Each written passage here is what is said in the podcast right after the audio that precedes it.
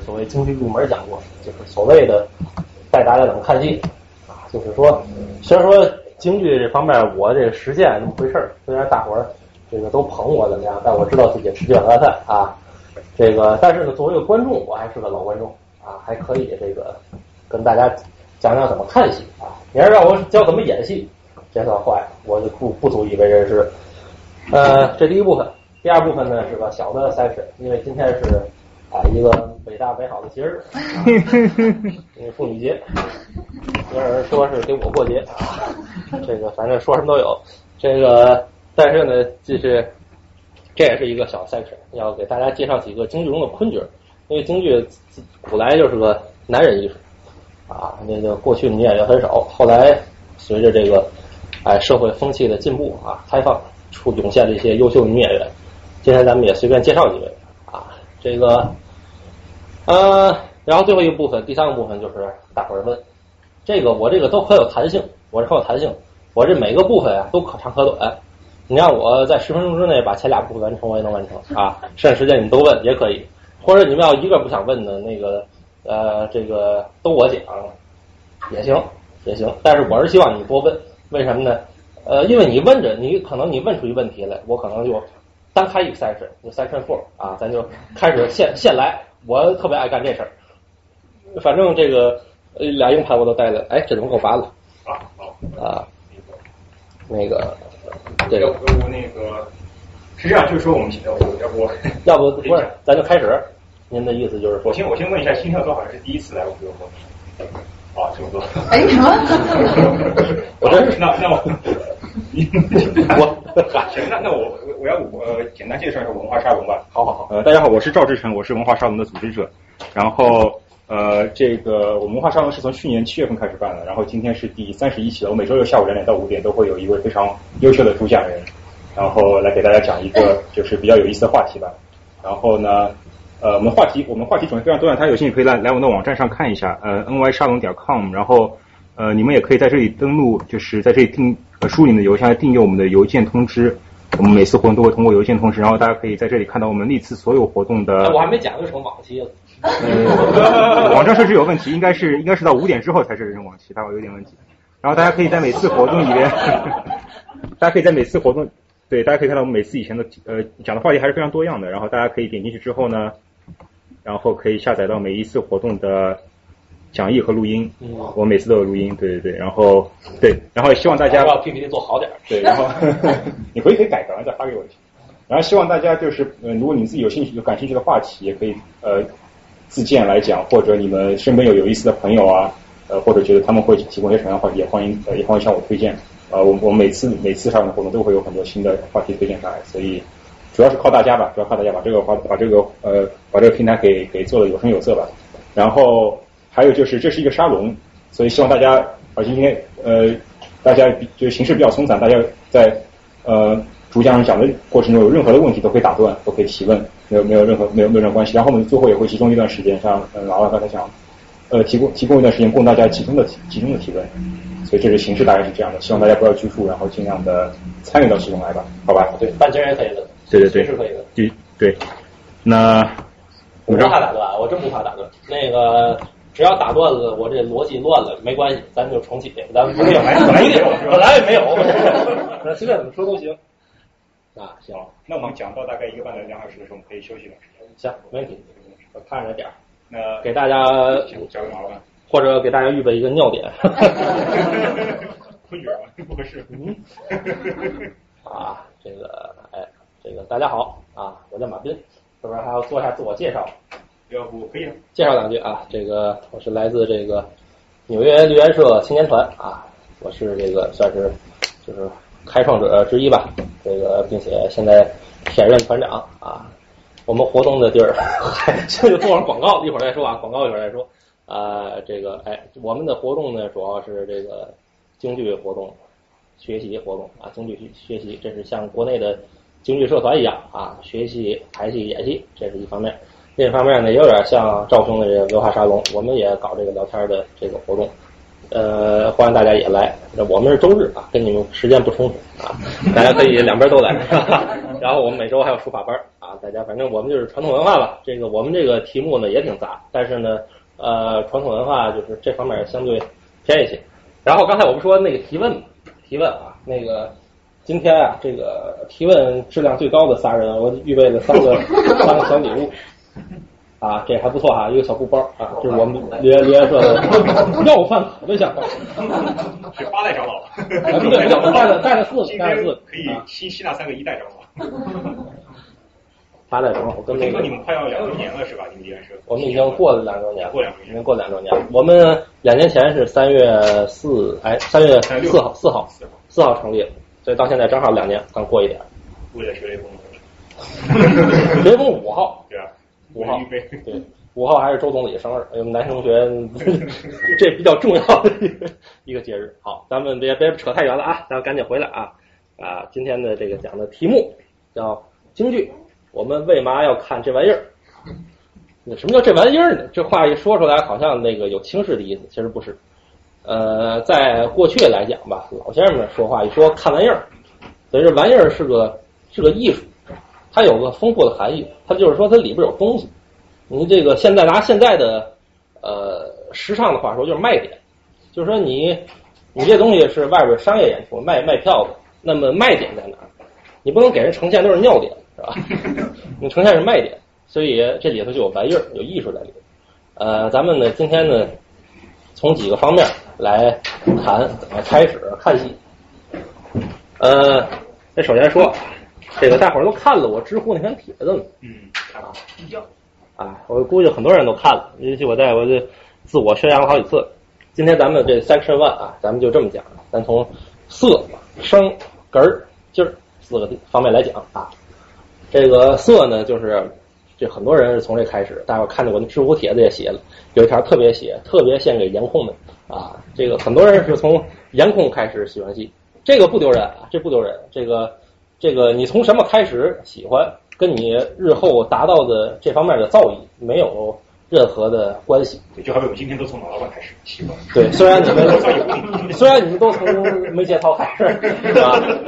但是呢，啊，以后大家在座的可能就有很多比我更懂行的专家，这个是我所期待看到的啊。这个，咱们首先说这这色啊，其实现在这个过去的这个京剧啊，跟现在的这个演艺圈啊，其实没有本质区别。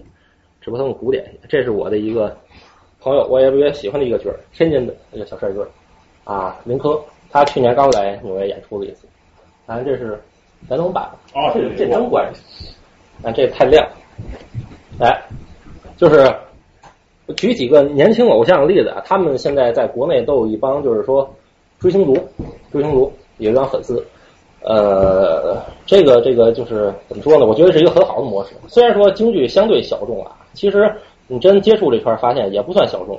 这个因为这年头啊，真正玩什么的人都不多。你想想，都就是你真正玩哪个东西，好像这个东西是个大众的东西，你真正搞它、真正去研究的人也不多，都是小众啊。他有一帮粉丝，他的这个运营模式就是现在开始做一些实践性的剧场的。一会儿咱再说这个京剧的这个。历史问题啊，涉及政治不太好啊，这不我们啊，这是这李泽新同学在我们后边坐着，这是我们的青年团的主演啊，他唱老生的，他唱的很好。今天呢，我们过节也得提到他啊。这个是我们二这边是一号吉祥物，这边是二号吉祥物啊。啊，这在你团里。哎，这是另一个，这是另一个青春偶像，他叫王佩瑜，她是个女老生，她是个女老生啊。你看现在已经。走这种路线了。刚出道的时候还是个女孩啊，像个女，越来越走小帅哥路线。这给你讲一个没节操的梗啊，咱们还是这个这个讲座带笑话啊。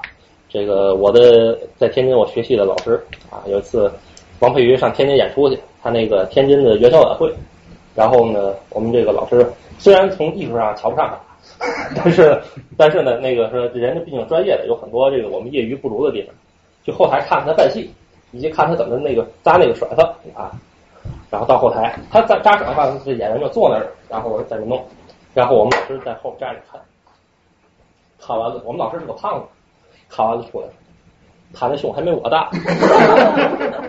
没节操，没节操，这个跟跟主题无关啊，主题无关，这段掐了啊，到时候我这今天有很多要剪切的东西啊，一定要要剪，好像国内坏的。掐这一下？大家看，这是他的扮相，他的扮相还是不错的，挺挺标准的老生，就是个儿矮点，个儿矮点吃点亏。这女孩子呢，但是呢是很清秀，很不错。再切换回去，大伙儿对比一下。这有乐点，这有笑点吗？这 你能能告诉我你们乐什么吗？那你刚才那句被掐掉的话，哦，哎，你这些你们这些坏人啊！这个这是赵氏孤儿，赵氏孤儿就是那个赵氏孤儿长大以后的成鹰，老成鹰。这个应该是周放曹，周放曹成功的扮相啊。这个顺便说一句啊，穿的这个衣服这叫靴子，就是偏襟儿的这个，这叫靴子，就是就是我们平时所谓那种长衫，就是这种叫靴子。哎，这是个美女啊！这美女其实现在也快五十岁啊，但是呢，也是很多人追捧，很多人追捧，主要是长得好看，主要长得好看啊。这个艺术上也还行啊，也还行，尤其尤其尤其比起他的搭档而言，他的他的搭档，我估计大伙儿可能都知道，他的搭档那个就这个，大伙儿都在电视上看见过啊。这个于辉日啊，这个我是正宗的于黑啊。啊，这个我认为他唱的简直是，我就没很少听那么难听的，京歌艺术家。这这有掐吗？没事，那个网上都知道我是他的他的黑，不要紧。行吧，这是个美女，啊，天津的一个姐姐啊，王燕姐姐。这是一个，这他们两口子，她老公，其实她老公是唱老生的，她是唱旦角的。这是有一年的过年的反串啊，啊，底下是他们一家啊。我跟他们家关系很好，这是他们俩正常的，大伙儿可以对比一下啊。这是《游龙戏凤》，是大明正德皇帝去这个一个小村庄，哎，这是一个戏，大伙儿都应该看一看。这是一个调戏妇女的戏啊，这是一个耍流氓的戏。我我那个知乎姐也有有一条非常重要的，最长的一条就是我最长的一条是关于怎么听戏的，那是一个，一会儿咱说。呃，怎么怎么看戏的，一定就是没节操。我那一大条就是说没节操，怎么没节操呢？这就是一类老生的没节操，就是调戏妇女。当然那儿坐着是我兄弟啊，李阳同学，他是唱小生的。因为小生的主要的任务就是调戏妇女。我们老生还干别的啊？干什么了？你管呢？你管呢？好事都没你。大家大家看啊，这个他的老生扮相，他的旦角扮相，对比他的旦角扮相，他老生扮相，这很有意思。很有意思，这个我现场看，确实是挺好的。这个如果大家回国看有贴这个戏的话，可以去尝试看看，啊，很轻松，很幽默，很有意思，很没节操，大伙儿一定会喜欢。诸以诸位的节操来看，一定会喜欢。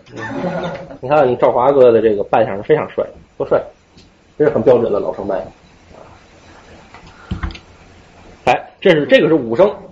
这武生虽然勾脸的，大伙儿可能就有知道，就是认为是花脸嘛，但是这个属于叫勾脸武生，因为这个我们这个武生宗师杨小楼先生比较没节操，他把一些五花脸的戏给呛过来，他呛过来，然后就说这是勾脸武生啊，所以就归他了。反正大家要知道这叫武生，这个呢是当今的，就是说大伙儿能在舞台上看到，就是舞台效果最好的一个武生名家，是奚中路奚老师，在上海，他的这个。他的这个是就是非常好，这个人很下功夫。他现在也五十多，快六十了，五十多了。但是他每天下功夫下到什么程度？你说人家上上海京剧院去，然后去开会，开会之前呢，往那工坊瞟一眼，形容在跑圆场。什么叫跑圆场呢？是京剧最基本的一个训练，就是基本的在这跑，就是跑，跑，练的是你的这个整体的这个协调，就是脚底下的这个功夫，在这跑。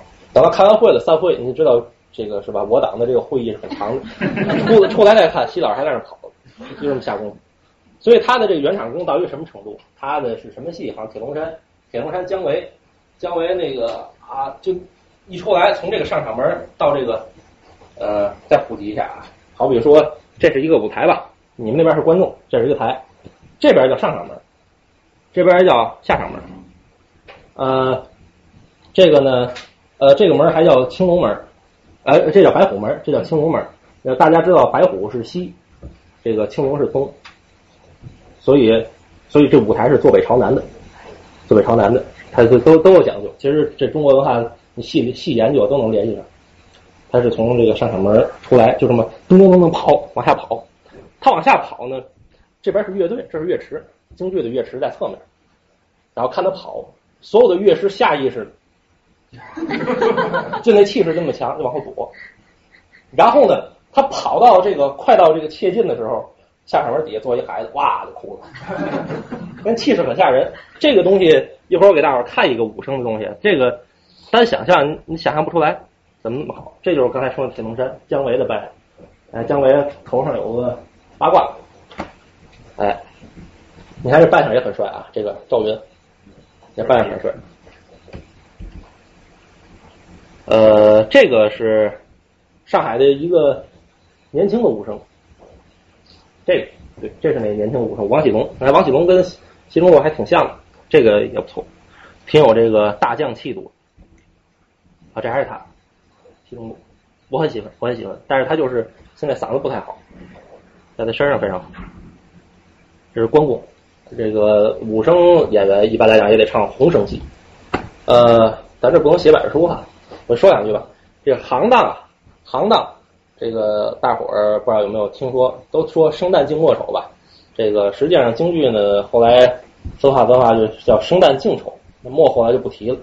这个昆曲的这个行当家门分的比较复杂，呃，京剧的这个行当呢相对简单一些，但是它也继承了昆曲的很多概念，所以说不严格，但是有很多约定俗成的东西。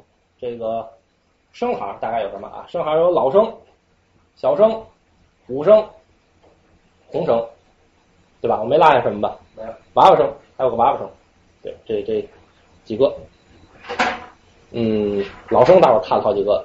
小生，大伙儿我觉得马上也能想出来。一会儿让我们的弟弟给给介绍两句小生。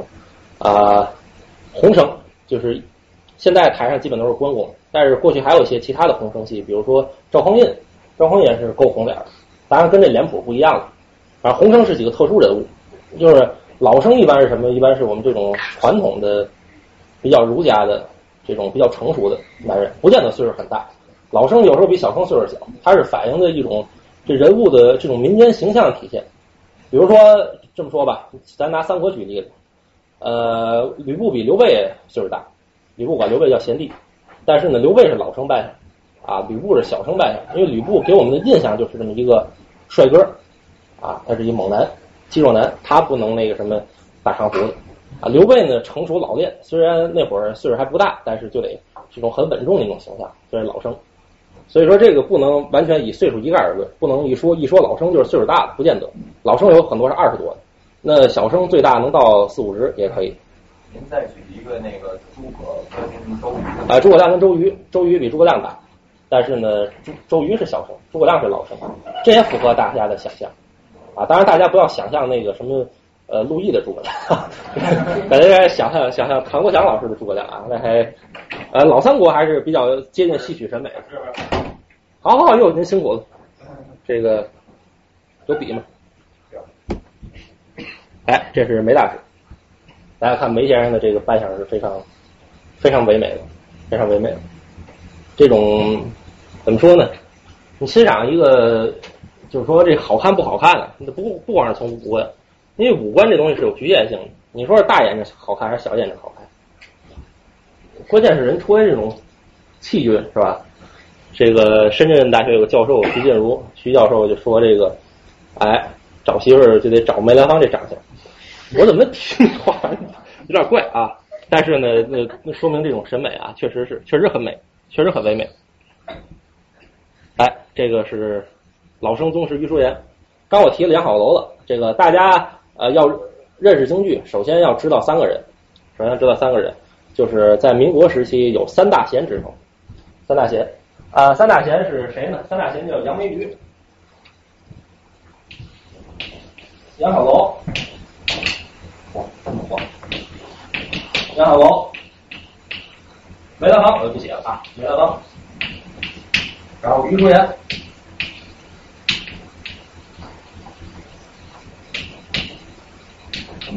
这是所谓三大件，杨梅雨，这是也可以叫京剧三大代表人物。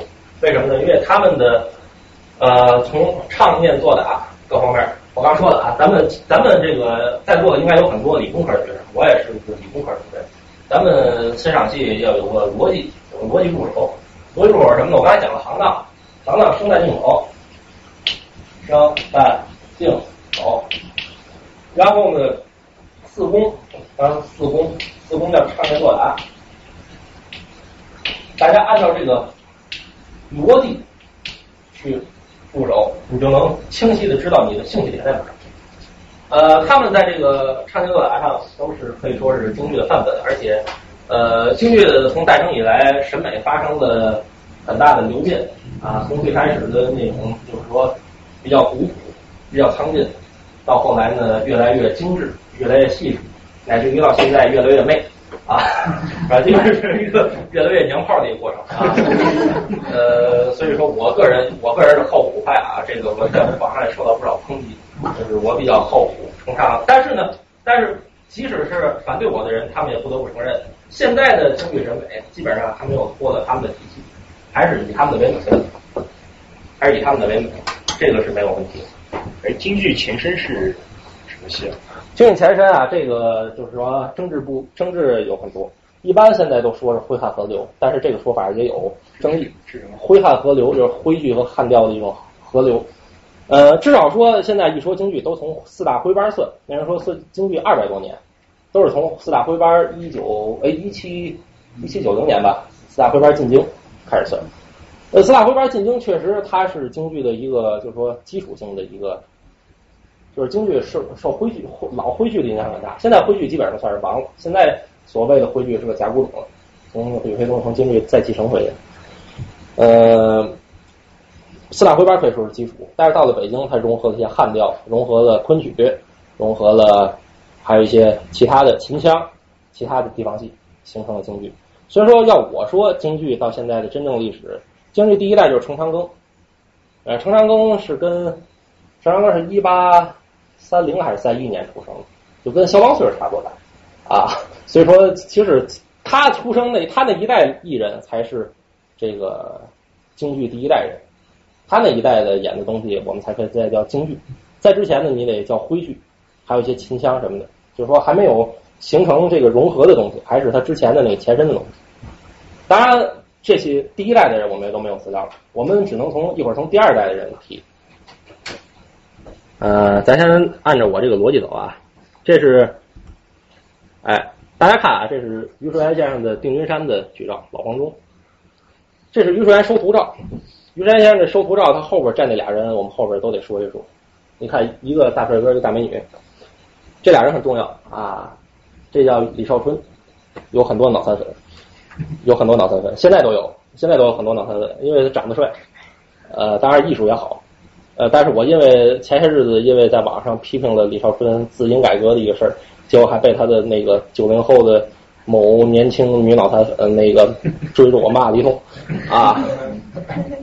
这个哎，但是他是很好，外号叫李神仙，为什么呢？老生、武生啊，红生、猴戏什么都好啊，这个确实是很了不起。当然也是他父亲在他身上投了大的价钱。这培养一个，过去培养一个艺人，跟现在培养一个艺人差不多。这个那跟那种演艺公司呢，投钱往上砸钱，请影影师教，其实意思也差不多。这个人，我估计大伙儿可能都有点耳闻，八卦上，孟小冬。啊，孟小冬，大伙儿都知道。这个八卦呢，如果大伙儿有兴趣，我可以一会儿给大伙儿仔细的讲一讲。啊，也算是顺便过节了啊。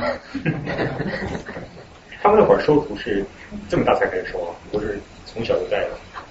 这个是这样，这个咱赵平既然提到这个，咱说一句这个经演员的大概培养机制。那会儿的培养机制先是科班什么叫科班呢？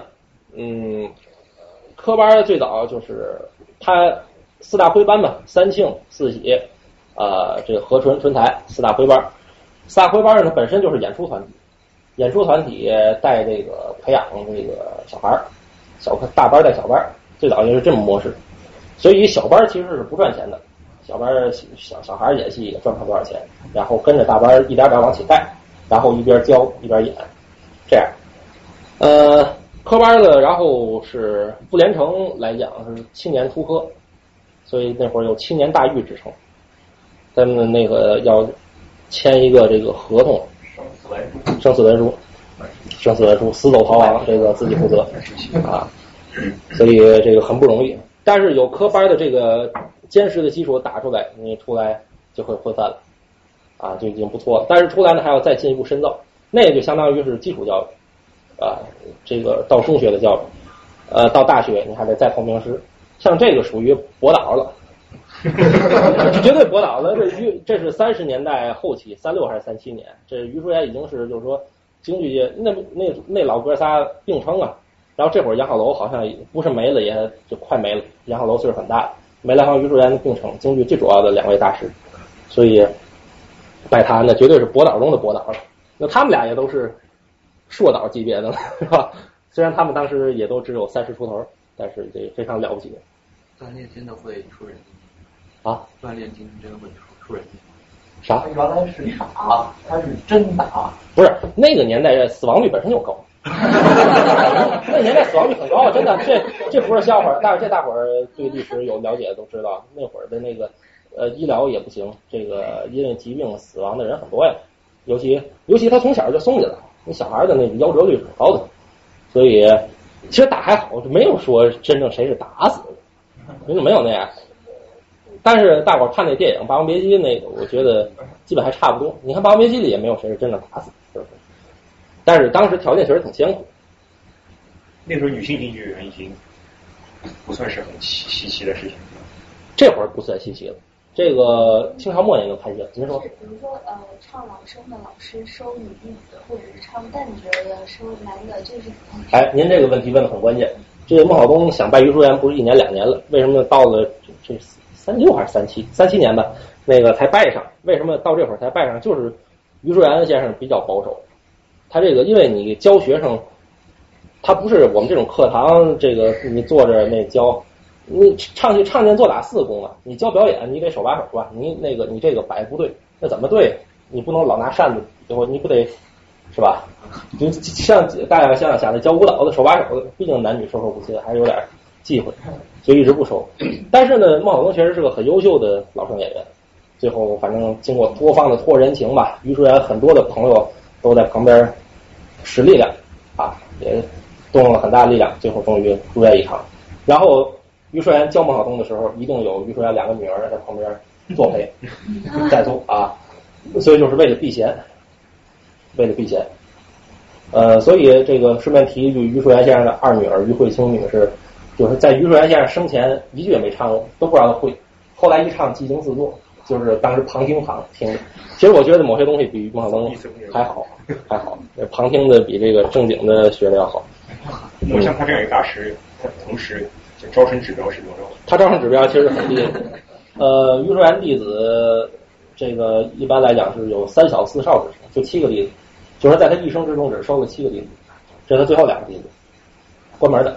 既然您问到这个问题，那我想问一下，有没有双轨制？可不可以可以拜不止一个师傅？可以，京剧界的那个辈分啊什么都是挺乱的，就是说大伙可以单练，就是同时可以拜多个师傅。怎么说呢？就是有时候都这东西很微妙，就是说你拜别的师傅理论上是没问题，只要这里没有什么私怨什么就行，没有什么竞争关系就行。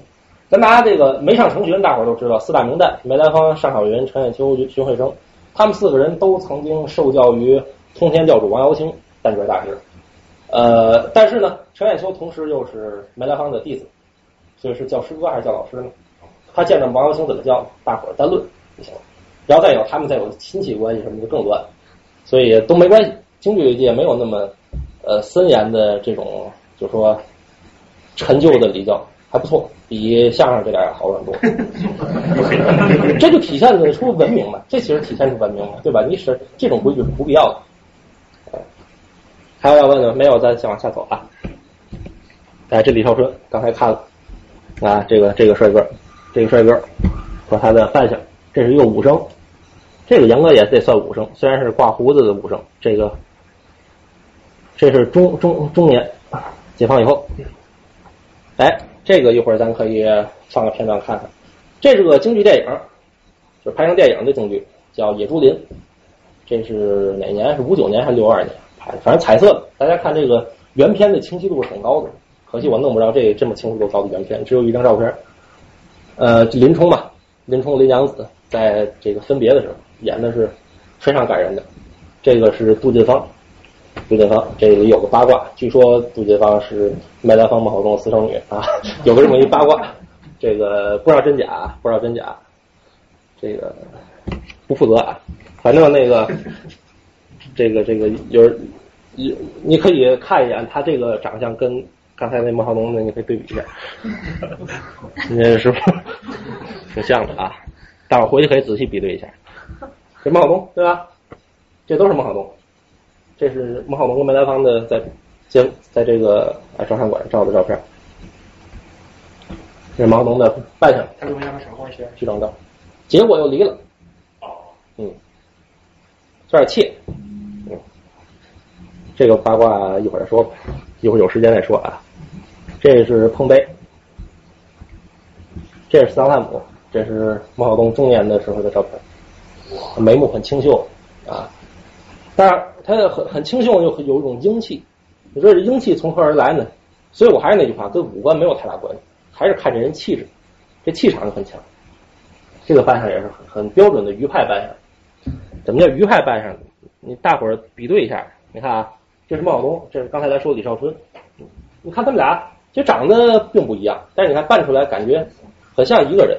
他这个扮戏的风格是完全一致，完全一致。你看这这俩诸葛亮。当然，这不是不是同年代的诸葛亮，这看的应该带着个黑胡子吧？这叫黑三黑三柳，这个应该是个花白的，叫惨三。胡子分黑、惨、白三种，黑的、花白、白的。这应该是就是说晚期的什么师空城计之类的诸葛亮，这应该是什么年轻的时候的诸葛亮，定军山之类。哎，扮相都是演员自己化的妆是吗？对，扮相差别很大。我现在就要谈谈这问题，你别着急。这是看这是诸葛亮啊。再看这诸葛亮，同一个人物差别可以很大啊。这是京剧啊？啊，可说呢。啊，这同时代的跟刚才同时代的啊。这这是现在的诸葛亮，这是老生前辈马长吉老师。你看比刚才那二位就差多了，其实 是吧？再看这个我刚说的那个京歌艺术家于慧志老师，你看这个样子像诸葛亮吗？这就是那种陆毅感那种感觉的诸葛亮，一点内涵都没有，是不是？是不是？是是我瞎说吗？你你看，你看这诸葛亮什么气场？人家还是个女生了，是吧？这是照片还是画的？照片，画画的吗？你看看，你看看，多么的苍白。哎，这个这是马连良宗师的诸葛亮，这也是个电影。这是一九五七年北京的呃这个群英会，中间的是小生大师叶盛兰叶子爷，这个是老生大师谭福英，这是超豪华版的一版的群英会啊，基本动用了当时北京的很多的大师。好吧？弟弟，你有什么补充的？这戏他学过啊，这戏我得问他一会儿的问题啊。但是我也没有这么清楚的这个原片。你看这原片是非常非常清楚，这就是电影的一个中间的一个照片。他们当时用的是很很昂贵的胶片。哦，对了，刚才忘了说了，刚才大伙儿看那野猪林的那个那个胶片，野猪林的副导演就是陈凯歌他爸陈和蔼先生。所以呢，我看了电影电影《霸王别姬》，然后又看了电影《梅兰芳》，看了这俩以后，我得出一个结论，就是。这个《霸王别姬》这个电影一定是他爸爸投入很大兴趣，因为《霸王别姬》作为我这个多年看戏人来说，没有什么太多可挑的，尤其京剧方面基本上是属实的。再看《梅兰芳》里可以说错漏百出，啊，基本上每每一分钟都有吐槽点，呃，简直是胡闹之极。就说你你即使是胡编，你也应该编圆了，他们中的自相矛盾，简直是混蛋透顶啊！来。刚才这是马良先生，这是马良先生的《游龙戏凤》。你看这戏我一再提及啊，大伙一定要看啊，一定要看。当年我带我前女友就看这戏啊，这个 不是不是，那是程之前，程之前谁说的？太不像话！反正这个扮相都是很唯美的啊。这是还是《游龙戏凤》，这个是平贵别窑，薛平贵王宝钏。这是小生宗师于振飞先生，年轻时候都帅这是青衣宗师程砚秋先生。程砚秋那会儿很瘦啊，很漂亮，但是他抗抗日战争之后就发胖。梅兰芳和程砚秋都是抗战八年那个不给日本人唱戏，所以都在家待的，呃，很有骨气，很有骨气，但是呢，把自己待废了，嗓子也不行了，身材也走样，所以这个功夫练是不行。他因为他在日本人的监视之下，你不能去练功喊嗓子去，你练功喊嗓子，他拉你出来唱戏，所以把自己都给带废了，挺很可惜。所以有人网上我看到很多言论啊，说看梅兰芳解放以后的一些录像，说这就是京剧大师，这有什么好看的？你看这东西就是他那种确实有误导性，因为他晚年的那种表现，只能内行才能看出好来，外行确实看不出好来。确实那东西，你让我作为想放松娱乐的时候，我也不想看，就学习的时候才看。你看他那个他那个嗓音，他的身材，他的那个身体状态，确实已经。达不到他年轻时候那种技善术状态，所以这京剧其实是不养不养老的啊。其实上岁数就很很很难演了，不是像有些人想象的越老越值钱。其实，呃，过去的大师到了年龄大一些，都卖票就就成问题了。很只有少量的人才能老当益壮，还能有很好的商业收入，所以也挺残酷的。啊，这个后边这就是我这个声。我要讲这声儿，这个声儿啊，就是什么呢？这个是我们听戏的一个一个过程。回到刚才那时候啊，我是不是说的太多？咱应该看点什么？光说不行，光说不行。我那个，嗯，我我还有很基本的问题。问这个生旦净丑里面的净是花脸，净就是花脸，勾脸的花脸。呃，但是呢。一般都是对这个京剧的问题上，我有个短板，就是脸谱我不灵，我不懂。但是呢，花脸都是就是大伙所想那些脸谱，什么窦尔敦、蓝脸窦尔敦、刀与马、红脸关，这都是那都是那个花脸净行，呃，净行都要过脸谱，要过脸谱。然后唱功上也不一样，唱功上就更粗犷、更豪放。这个花脸分为叫铜锤和架子，铜锤就是唱功为主的花脸。要这个红中大吕胜过红中，架子花脸是以表演为主。咱举点代表性的，比如铜锤，比如说，比如说什么呀？比如说包公啊，算铜锤。当然过去又叫黑头的，这个过去分的还细。但是咱们姑且都算是唱功老师，唱功花脸吧。然后这个呃做工花脸，比如张飞，表演为主的，大段唱功很少。呃，但是架子花里还包括像曹操也算架子花。也是表演的居多，所以唱念做打就是说以唱唱念为主的，尤其以唱为主的叫唱功的，各行当基本都有这种分法，就是说以唱为主的，卖的是唱的，是这个唱功的，老生也有，这个卖的是念白和这个做表的，是这个哎架子花，老生中叫这个安公老生，然后卖的是打的，就是武的，五花脸，老生有五老生，小生有五小生。然后生行里有个带有个五声，这个是怎么分呢？嗓音不一样。呃，老生的嗓音呢是怎么要求呢？这流变也挺复杂。反正总体来讲吧，京剧的嗓音要求是音域比较比较高，音域比较高，它的平均音域就比较高。然后呢，呃，在这个基础上，音域还要比较宽，音色还要比较宽，然后声音还要比较亮。但是基础是要厚实，声音要厚实才好听。如果只高质量。听着跟阿宝那种声音不好听，那种叫左嗓啊，就是就偏了。所以它是这是一个基本的京剧整体的基本审美，然后再具体到某个行当，比如说老生的这个标准嗓音，呃，老生就是这种儒家审美，呃，大嗓，这个小生呢就是小嗓，呃，青衣呢就是这个也是小嗓，但是小生呢是男的，要体现那种阳刚之气。呃，青衣就要这个这个柔媚，体现是个媚劲儿。但是过去的这个青衣跟现在的青衣是什么区别呢？我前日子在网上说句话，我说过去的青衣啊是外柔内刚，他那个你听着那个就是里头很多的刚劲儿，但是呢，他那他那透出来的那种媚劲儿特别好听，有那媚的音儿，然后那种慵懒的那种劲儿，但是它里头那个那个里头的东西很刚。一会儿我给你听一个，你就明白了。现在的青衣是什么呢？尤其样板戏时代以后的青衣叫色厉内荏，听着撒挺好，嗷嗷的，但是呢里边的东西软，这个不行。这个这是京剧的一个很大的退步。呃，那什么样的角色角色是净是花是花脸？这是传统上以前延伸下来的？呃，你想想这个性格，如果特别突出的，一般都是花脸。就是在过去说，就是比较特别个性。您明白这意思吧？就是说，我们天津讲话特别个性，这人怎么就跟别人不一样？这种一般就属于花脸。你像包公属于特别耿直，特别刚正不阿。呃，张飞呢特别冷，特别鲁莽。呃，这个，呃，像这个典韦，特别特别勇猛，还残暴，所以他勾黄脸。黄的一般是残暴。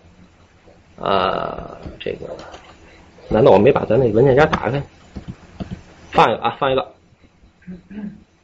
我有一个问题，就是说他呃，大家入行的时候怎么知道我入哪一行呢？我入哪哎一，个您行当？您这个问题问的很好。小时候啊，老师就看你长相，看长相。看长相，看你像什么，也也听那声音。但是小孩儿一般嗓子都差不多，小孩儿嘛就看长相，感觉你像哪个行当的气质，一他般就换人。不看男女是吧？男女也不管最早学习都是男的，啊。然后过去的最早的女演员是这样，这个最早的昆班是全女的，嗯台上无论什么行当，还有乐队，嗯，全是女的，这是昆班，就男女不同台还是。嗯再后来才开放到男女分台，这是两部。第一部是没有女的，都是男的；第二部是有女的，但是他们是自己独立的。所谓昆巴就是所有的角都是女生唱，对女生也唱男生，也唱女生，对然后再后来才混的。对。那比如说像孟小冬，你看看着很清秀，为什么他会去唱老生呢？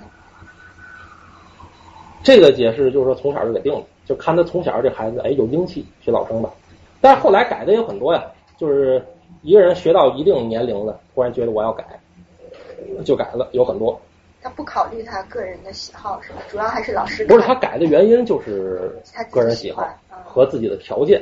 嗯比如说，我一直学老生，但是我突然发现我小嗓比大嗓好，我可能就改小声啊。然后呢，我这个一开始唱老生，然后我发现我特别喜欢那个女性的那感觉，我就改旦角儿，这都有可能，这都有可能，都有都有先例，这些都有先例。各行当怎么改的，一般来讲都有先例。但是呢，过去科班是这么教，这就是过去科班比现在戏校好的地方，就是它是说通堂，过去科班教戏不分行的啊，虽然底下一开始都有，就是说让你学什么，你它有一些相对分分类的，我要特别的学什么行当学什么戏，但是呢，老师一上课从头说，比如说说打鱼杀家，就从头讲，从那个锣鼓开始讲，所有人都听，所有人都在那听，听着啊，打鱼杀家，打渔杀家先打大罗圆场，打落圆场，然后把这个念出来。点子念出来，然后起导板，打的康都是谁来康康谁的，叮当当，然后旦角唱，小五英唱，然后啊，然后唱唱完旦角了，然后旦角唱完，老生念开船呐，然后老这老生了往下，就这么一点就全说。你这课上完以后，所有的。所有的。人物都会了。为什么要这么教？为什么要这么教？你适合老生唱老生，适合旦角唱旦角。你学了这个主角这个肖恩了，你最后你不够材料唱主角，你给唱配角的李俊，你花脸你可以唱唱倪荣，你这些都唱不了，你没嗓子，你嗓子坏了，你可以去乐队。过去骑士骑士伴奏啊，这骑士伴奏后来就不这样，这后来不这样。但是呢，就是体现了人家体现了那个时代一种人性化，就是说我保证我教出来的这科班教出来的你肯定有口饭，因为乐队的收入确实跟主演没法比。但是其实主要的乐队当然比次要的配角这个收入高。他这个学唱的话，就是跟你有没有变声没关系是吧？就是从很小的时候哎呦，变声是个大关，大关就倒仓，女生还好，男生这是一大关，就是很多人都折在这上面。很多人小时候好，小时候特别好，已经很红了，很知名了，一倒仓坏了。然后没，如果你把这段熬过去了。这男生都有这体验啊，在这个十几岁、二十出头、不二十左右的时候，嗓音特别低，而且还沙哑。这个去 KTV 唱也感觉力不从心啊。就青春期这种正常现象，倒仓，有的人长，有的人短。这个像刚才咱看马梁先生倒汤倒了十年之久，从二十二十一岁就开始倒，倒到二十八九，差不多才倒完，挺惨。但是呢，人家那个保养的很好，科学的训练，然后又恢复。有很多人就坏了，这个当时坏有很多原因，还有的人是因为他少年的时候，那会儿的人比现在的人好像感觉成熟晚，现在的好像十三四岁很多人就变成倒仓了，十二三、十一二都有，都过去好像都得基本到个十五六、十六七，然后呢，在这之前呢已经红了，红了以后会干什么呢？红了以后当然就吃喝嫖赌呗，对吧？那时代诱惑嘛，你没办法，你红了又有钱，小孩儿又又缺乏自制力。是吧？那诱惑一来坏，所以很多人折在这上面不少，吃喝嫖赌抽，很多人折在这上面，所以身体在青春期时候废了坏了，你到后边养都不好养。所以师傅不管的是吧？他就是只管只管教戏，不管生活。这个机制是很乱的，机制很乱的。你在科班的时候我管着你，你出科了我不管你，你是自由的。就七年以后是吧？对对，所以挺那什么。咱刚才说花脸的，咱看一个花脸的啊。这个看这个那个应了咱们刚才说的好几个主题，应了一个看花脸，应了一个没节操。为什么？这是一个花脸耍流氓。是联网的不是？不是，不是联网的。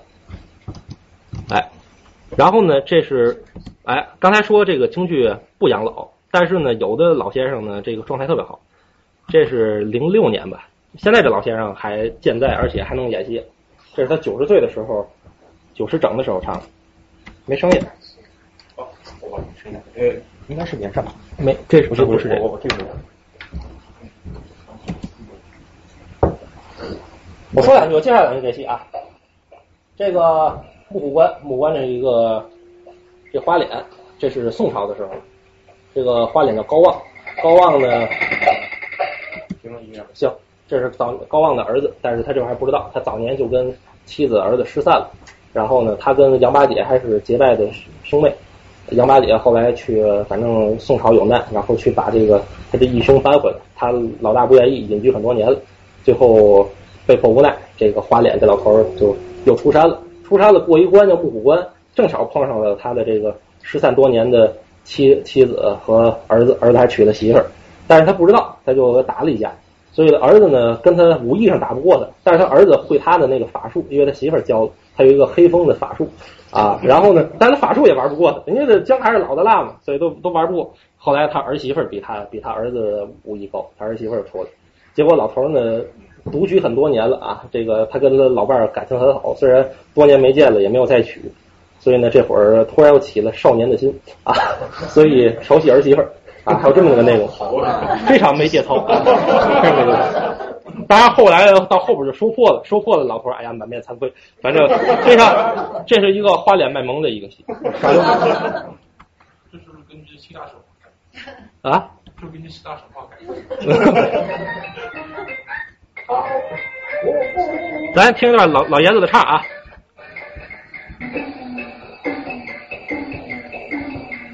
九十岁老人啊。九十岁，九十长，我，哇哇，哎，坏了，过去了，过去了。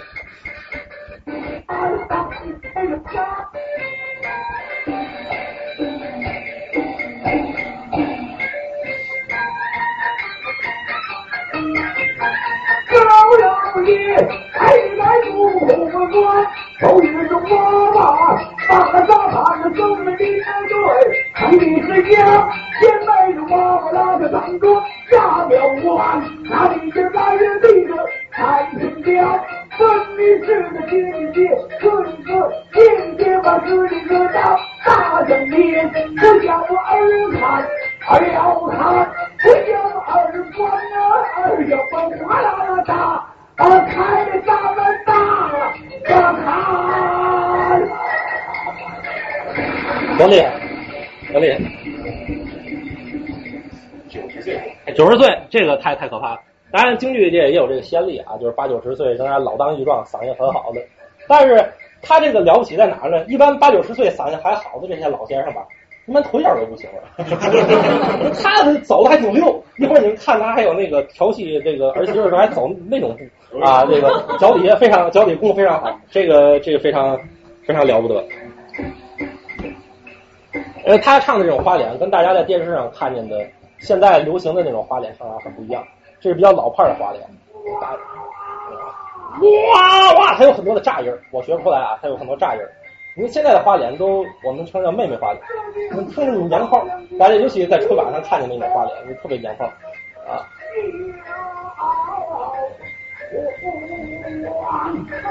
咱们简短结束啊，他把他儿子打败了，咱直接看这个调戏。啊，这段挺好听的，听两句。他带的是小麦克，但是呢，中间呢有一段小麦克坏了，仍然听得很清楚。这可是大剧场，这是上海天坛大舞台，那是一千好几的大剧场，仍然听得很清楚。老先生就这种功夫，现在的演员有这种功夫的已经不多了，因为都依赖这个。其实这不应该。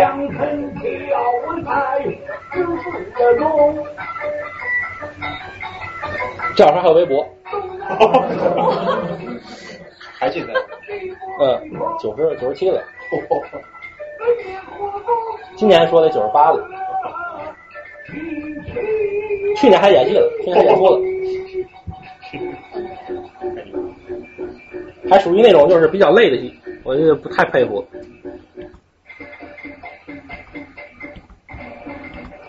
儿媳妇上了啊！小打头。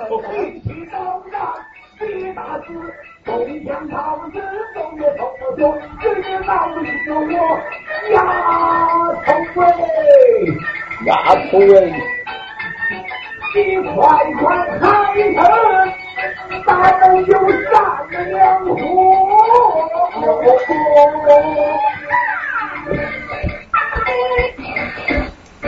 大家打啊！照面，唱两句。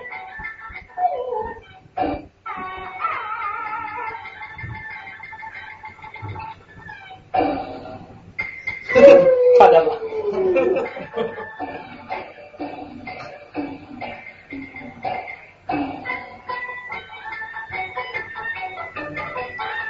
我的爹把我吃了个成，我不能打，他上了我要看家人。我抬着头我看，我看见一个神，哎，这个我要是成了我的心。你看着他头上的金子的大片了皮。他耳朵这带花的不是好人。大包的金，不完的对在耳根，你看这身上，这在耳根，他不容易，他大不成，红红的胭脂还留在嘴唇，哎呦我去，我牛错了。眉毛弯弯的，听这大舌音啊！你我太过两条，得大舌音，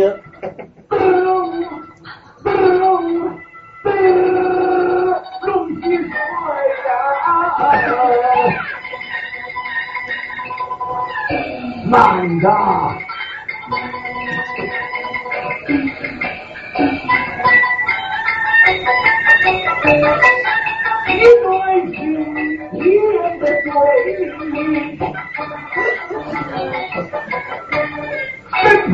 身穿着一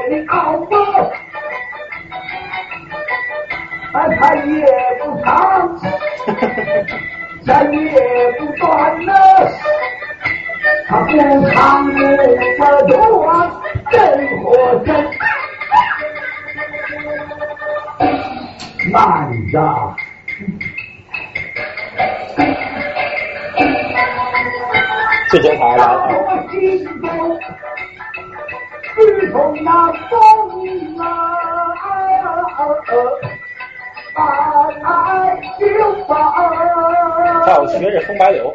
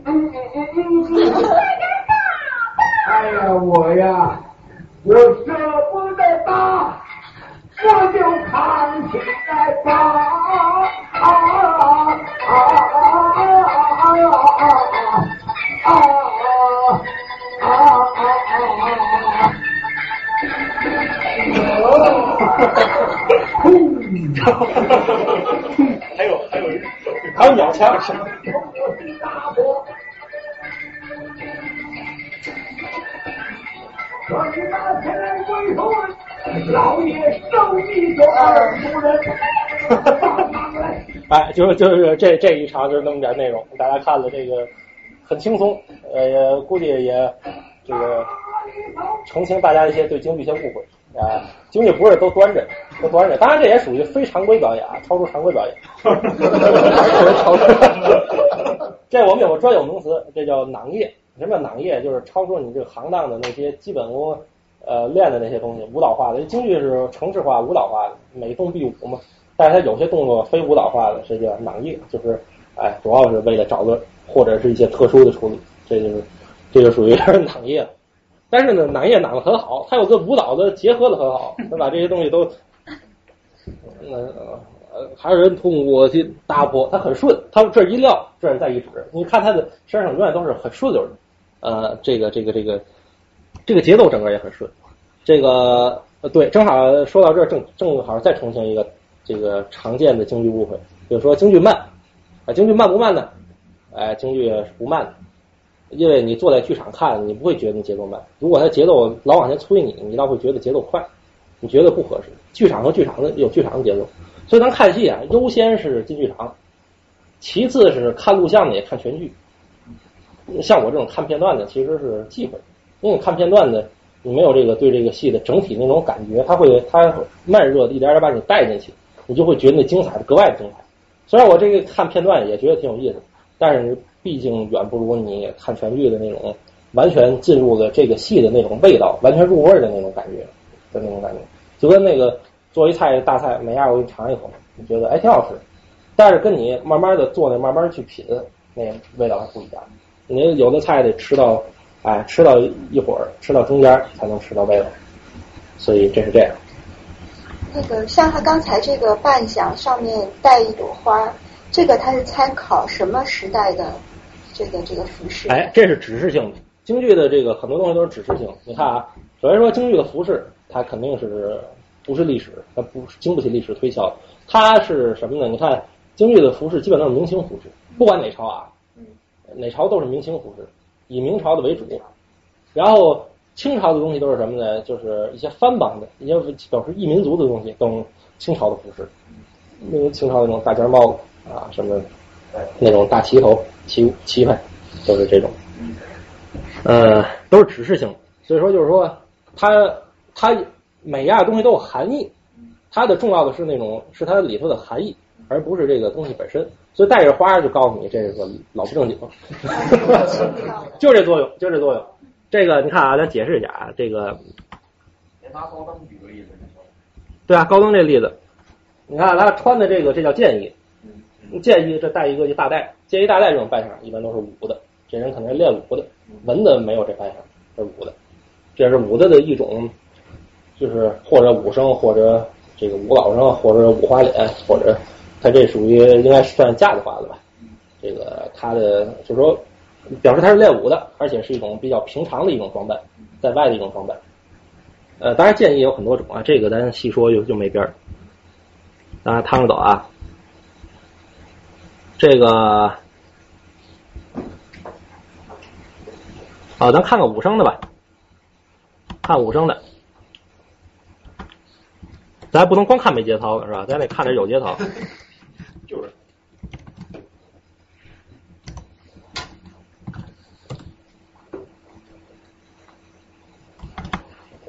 这个武生欣赏的是什么呢？武生欣赏的是，李阳，武生欣赏的是什么？啊，他欣赏什么？欣赏你看我我有很多很多朋友，有一些朋友这个就专门爱看武生，专门爱看武戏，不爱看文戏，不爱听老生，所以这个京剧爱好者千差万别，千差万别。这个不同性格的、不同口味的人，呃，他们的侧重点都不一样。你比如说，我是基本不听旦角，不喜欢旦角，我就喜欢老生，所以我也唱老生。我就喜欢这种就是比较男性化的阳刚的东西，不太喜对这个女性化的东西差点。这个不是性别歧视，还是一个个人爱好。这个个人爱好就喜欢男的是吧？哎，大家太没节操了，我跟我嫂子。住口！这是金乌珠，这个挑花车是这个抗抗金的抗金的故事，岳家将的故事。然后这个是这个这个大将是岳飞手下的大将高宠，呃，这个岳家将因为这个跟这个金乌珠开战呢，啊相持不下，然后在这个这地儿挑花车的地儿叫什么来着？什么山？啊，甭管他了，反正就是在这相持。然后岳飞呢，就是稳扎稳打。这高宠高王爷，他们家是王爷，因为他的祖上是这个宋朝开国的高怀德啊，所以他是高王爷。他是高王爷呢，这个比较猛猛壮，他这个武艺也比较高，所以过去这个其实是扎蓝靠，现在扎绿靠也无所谓。他比较猛，呃，他就要跟金兀都打。岳飞知道他这个着急，故意的那个压着他，让他那个在后边看那个大卢旗，这大卢旗是这个军军队的标志，这个东西很重要。如果说你这个出兵打仗之前大卢旗倒了，算了，你让别打了，太不吉利，太不吉利。就跟你这个大将要出场之前，那个刚要出门，先从马上掉下来一样，所以真的感觉很不吉利，很不舒服，心里。呃，就让他看这个，看这个，但是他在他在这个高高台之上，就看岳飞跟金兀术打诈败，他以为岳飞真打不过金兀术，结果就着急了，他就去打。当然他武艺那么高，当然就把金兀术打败，一直追，结果追就清军深入，结果就中了埋伏。因为虽然金兵都打不过他，但是呢，把他给引上山道，上上了山，那个金兵可就不派兵打了。一吨多的那个铁滑车前面有有尖儿，咔就顺着山道就推下来，呃，推下来他就挑，拿他的大枪挑，挑了一辆又一辆，一辆又一辆，最后马没劲儿，这个让铁滑车给压死了。这么一个悲情英雄。大伙看过《大宅门》吧？看没看过《大宅门》？《大宅门》里有有人念白，是吧？看那边河东东，兵士那个巢穴，但杀进赶上前去，杀他又干干净净，啊，有有印象吧？这个在这个电视剧里多次出现，那个契合了那个抗日战争的主题。当然，这个白七爷这两句念是不不敢恭维啊，对。但是在这台戏里，这是一个非常非常重要。这个是前面，这是还让他看大卢旗的时候，大家看他这有一段边唱边舞，唱的是一个昆曲的牌子叫石榴花。呃，京剧中有很多的戏是唱唱昆的曲牌的，因为它是跟昆曲有密切关系，可能就是从昆曲来的。这个就是唱昆曲的戏。牛头山是牛头山哈，嗯。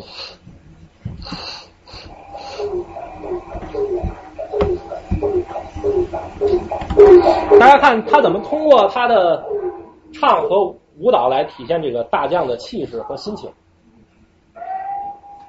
小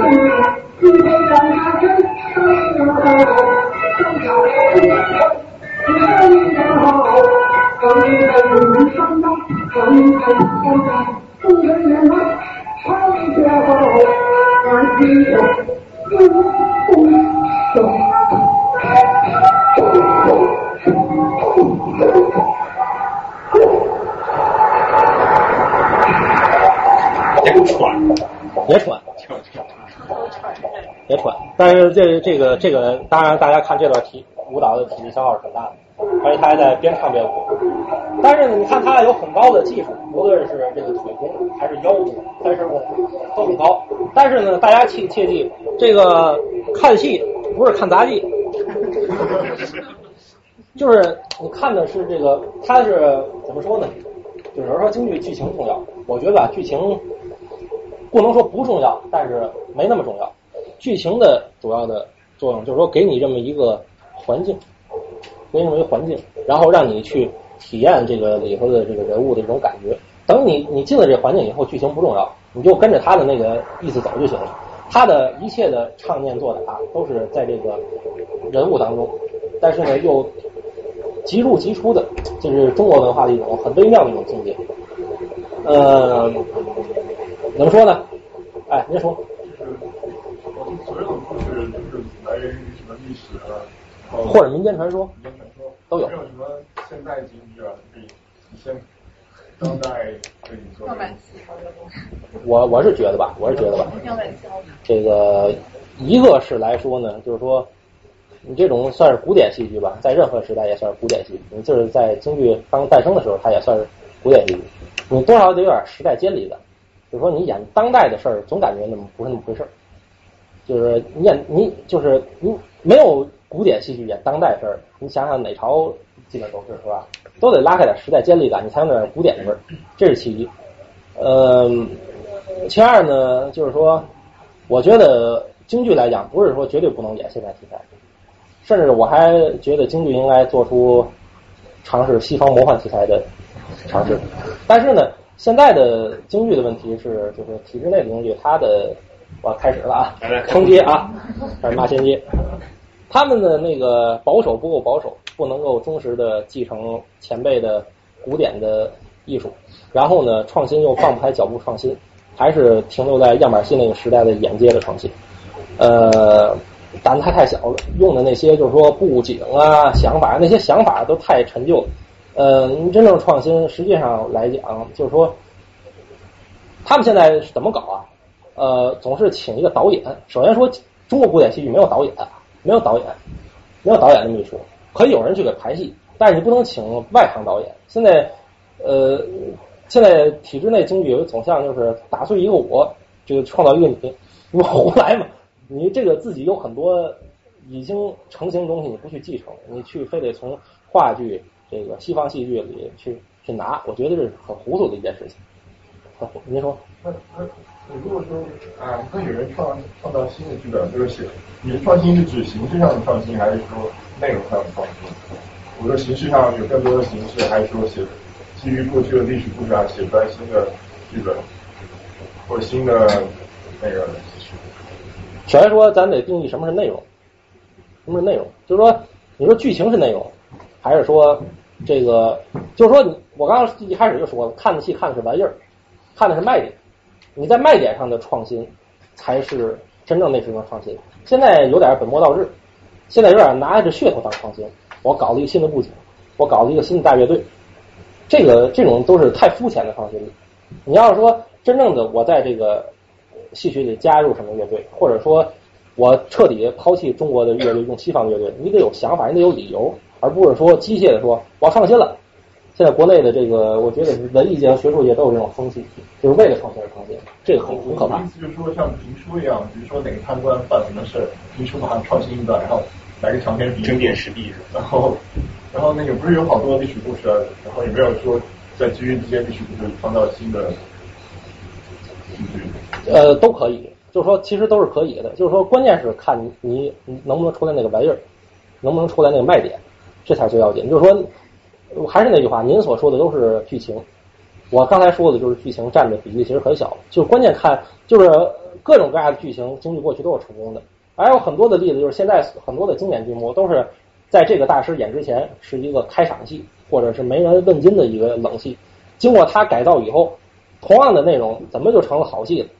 您要想就是说深入研究这个过程，您得去研究这个才是最关键的那过程。剧情还是那剧情啊，人物还是那些人物，怎么经他一遍，怎么这戏就卖票了？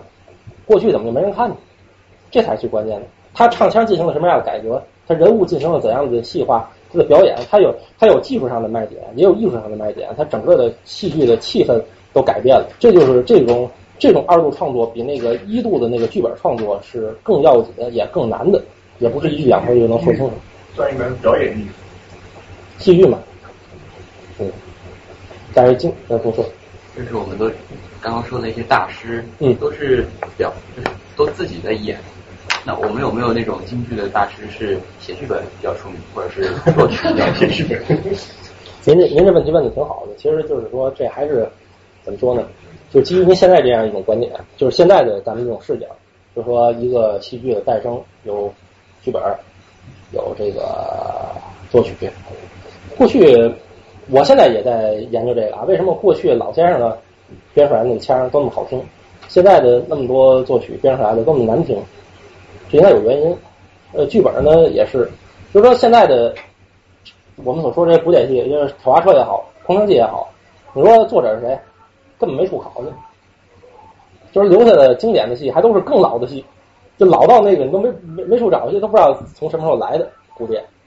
这个这是这是一个一个一个问题。然后再说这个边腔嘛，边腔京剧是一点点的，就是说在字音的这个方言的基础上一点点流变过来的，而且它都是怎么说呢？就是说它的基础很厚，厚到了都不去研究理论，然后就从各处吸收营养，啪啪就创新了，而不是您所说的作曲是呃西方的那种从从小够学习音乐理论一点点的这么出来，这完全是两套体系东西，我很难说高下，但是说现在就是说大伙儿都抛弃了咱们这边的，而且不会了，都喷那边去，所以出的东西都有点不伦不类，这也是京剧一个悲剧啊。就我突然想起来，就像那个梅兰芳里面，就虽然他满是槽点，嗯，但是我想想，梅兰芳当时他出道的时候，是不是也有过一段就是创新啊什么的？哎，您就是这个创新本身是个大槽点在哪儿呢？就是现在的很多创新，就是梅先生当时的创新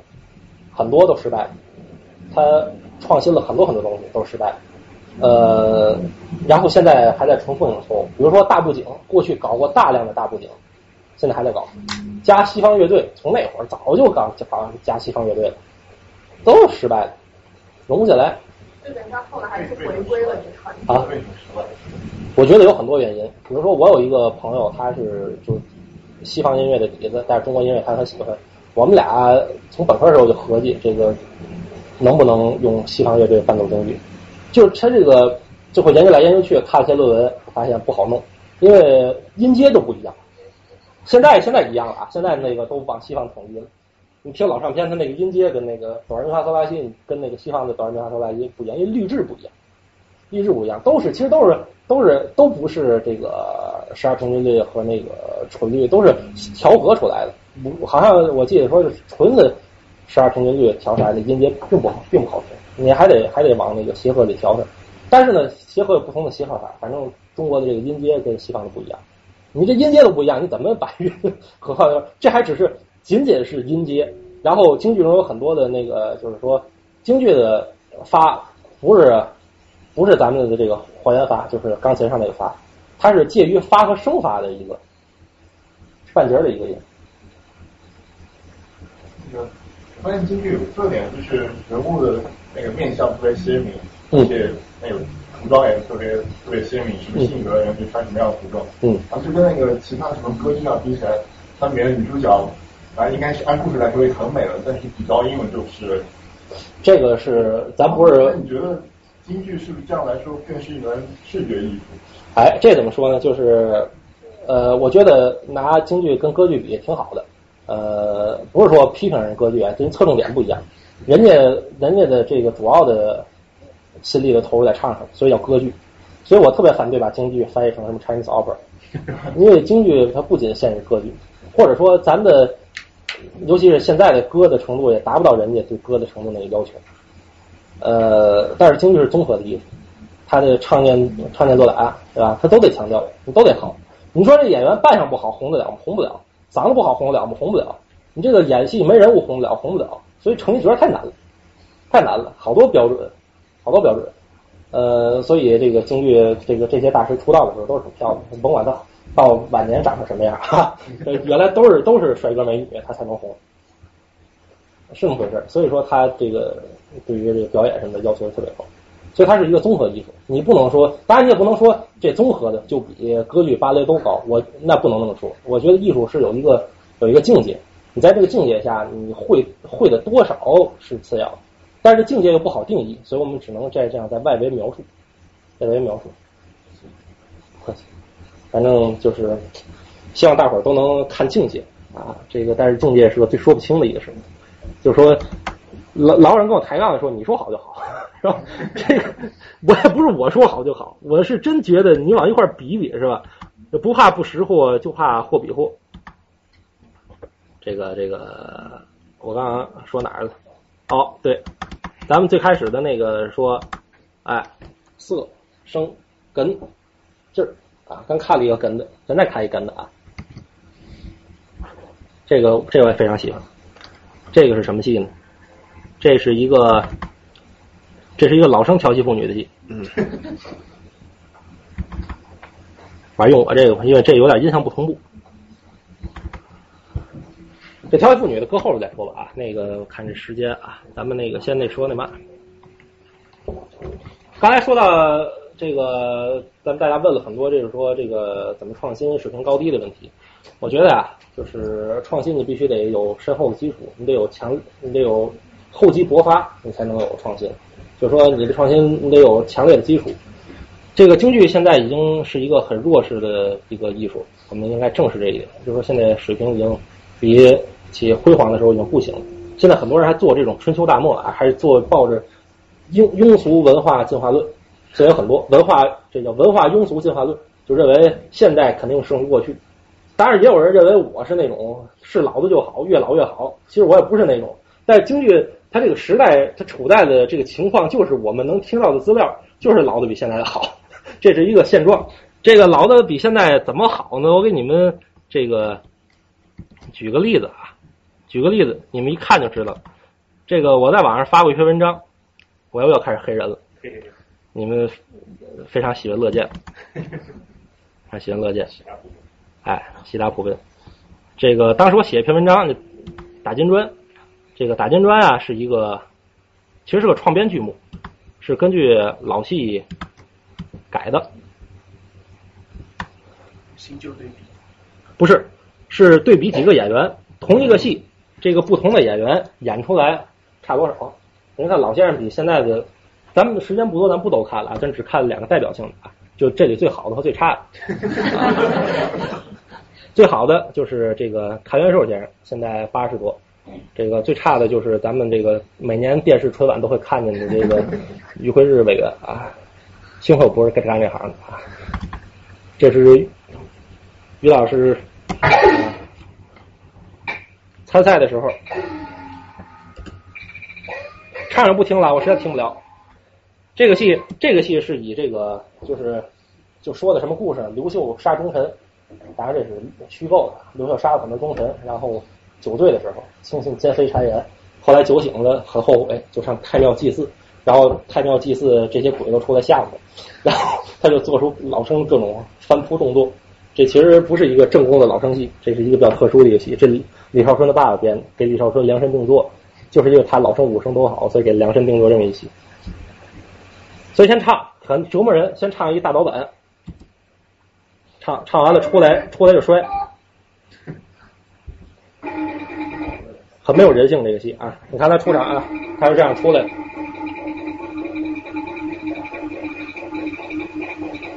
打的这叫疾风。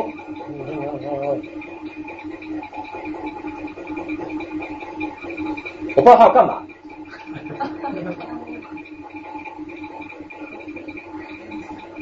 然后可能要表现这种这种疯癫的心情吧，然后准备要走一个那个什么掉毛啊，然后他一会儿有一个空翻，叫掉毛，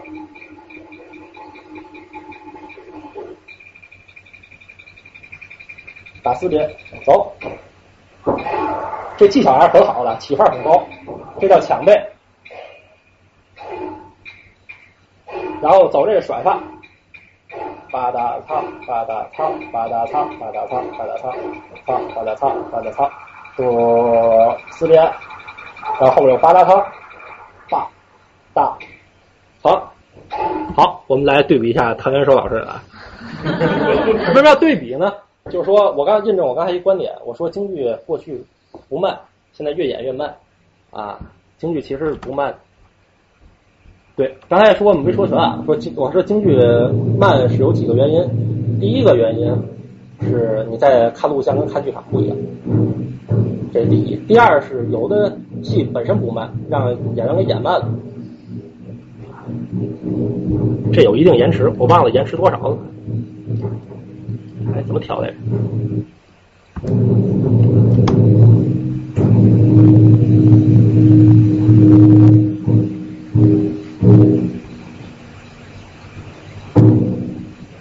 是，不对。行啊，咱不听他唱啊，咱节省时间啊。马五先出来。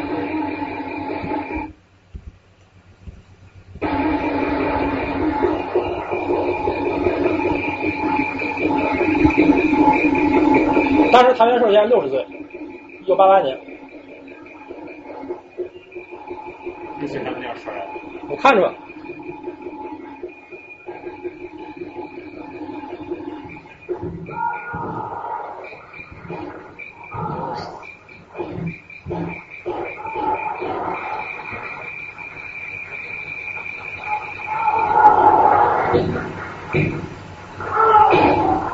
大家感觉这这同样的一段内容啊，大家感觉差距主要在哪？除了除了快，还有什么？哎，这个不是这个节奏啊，一个是快，还有一个是紧。这个这个李阳贤弟，我这兄弟那个教我打这个京剧对打小快枪的时候，跟我讲了一个很重要的一个道理，就是说怎么样才能显得快？不是说你玩命催速度，你就会觉得快。催速度还可能觉得乱，它的最主要的是那个节奏，你节奏稳，你节奏如果稳的话，然后再有重点的话，你就会觉得特别快。其实不见得有特别快，但是相反的，你可能在在有些的这个片段当中，你进行的更快，但是呢，你在中间有间断，可能你总时间还比那人家那还短了，你其实你已经很赶了，但是呢，人家还觉得你的慢。这个就是他的老先生的这个又快又稳。要还要回去看一眼刚才那个，看一眼啊，看刚才那个怎么慢啊，太腹黑了。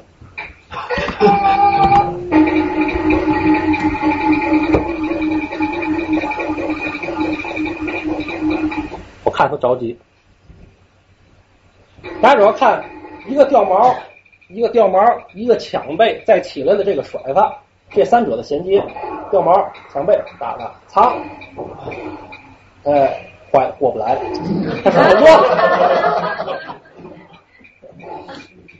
你看，叭叭叭叭叭叭叭，大家听锣鼓能听出来，这个这个锣鼓，这个在京剧中的气氛至关重要。京剧的这个整个这戏的气氛，全靠这个鼓场，就是这个锣鼓，全靠这个鼓场。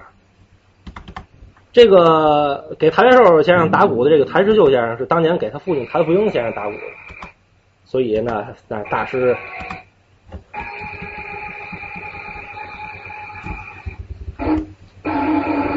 大家听这个锣鼓的时刻啊，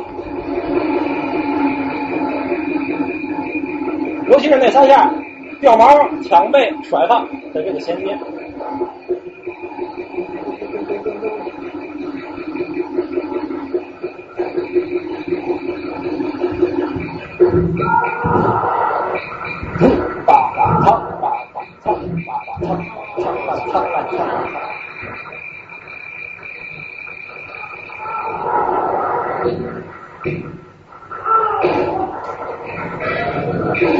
有有搞这个，有这个，回头咱可以其实拿 MATLAB 模拟一个这个上升曲线啊。你发现这个谭寿先生他这是一个，他这速度是这么一个匀着上去的，而不是刚才那个间断的。你一间断，这个劲儿泄了，这心劲儿就泄了。最折磨人的起来就唱。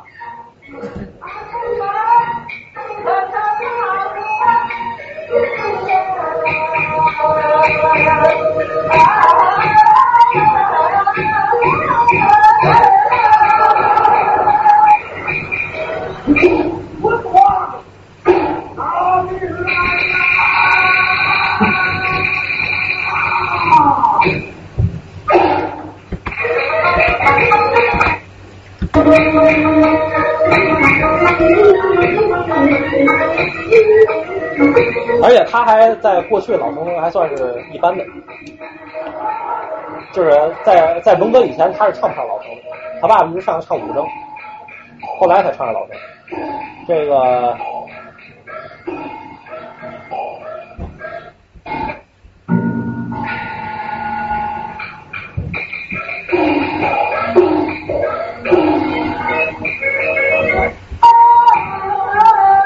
他就是沙家浜的首席主演，那个郭建光的扮演者。那演演完样板戏的老师们演龙哥以后演戏都稍微有点过火，这个确实样板戏挺坏范儿。这个我在知乎上也写了一帖子，就发这个。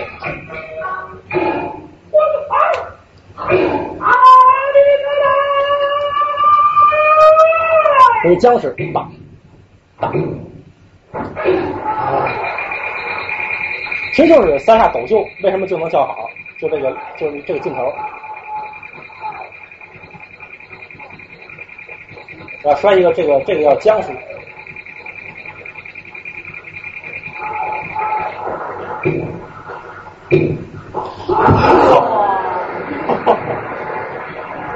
这技巧啊，咱回去再看那谁的啊。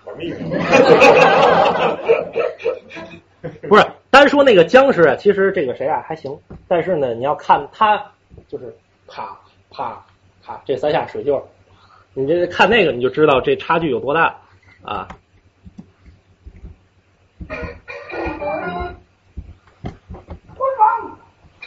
拿命来！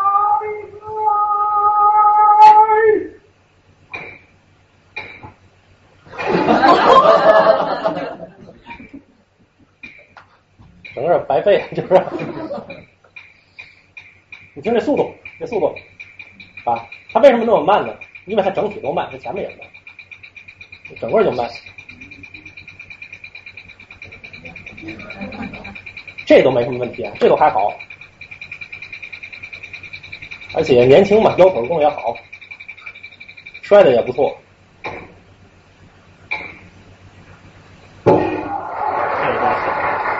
还看着有点悬，反正，但是呢，就是说还是那句话，就是说京剧不是技巧展示，它这个整体它有一个节奏，它它在节奏当中有劲头，这叫味儿。那个味儿是什么呢？这个你说看戏看的味儿，听的味儿，咱一会儿再说啊。看的味儿，这就不就是味儿，对不对？有人演快乐，还是就是作为最好，还是说有人演快，有人演慢？你能驾驭，当然也符合这那得有好多要素，你得符合这个剧情，对吧？这个剧情应该要求偏快或者偏慢，但是呢，你也得能驾驭，因为它这里头大量的内容，就是唱念做打技巧这些内容，你都得做到了，你又得做到位，得把这些都表现出来。我原来有个朋友学戏，就是我们这个这是我四弟啊，我们三弟，我们三弟唱老生，这个他就说，哎呀，我就听啊听杨先生，听杨宝森的录音，唱的又快，内容又丰富，东西又多，怎么那么好？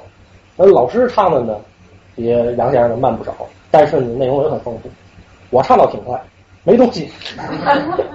就是说，你当你学了，把这些内容都学了以后，你发现想唱快是很难的一件事情，那就得熟能生巧，需要后后积功夫来积累，堆到那儿，然后还得靠你悟性去领悟。它不是说光堆功，还得想怎么才能把这东西，也得靠灵性，所以特别难。所以不是想快就能快，你想快省东西了，那你快有什么用？对不对？是不是？就是你所谓这个内容丰富，就是指这段唱里表现出来的技术的细腻的程度。哎，而且内容这个东西就是它还不是越多越好，它是量也得合适，量也得合适，节奏也得合适，它也这个也是中庸之道，以最合适为最好，是吧？这个就是只能暂时那么回答。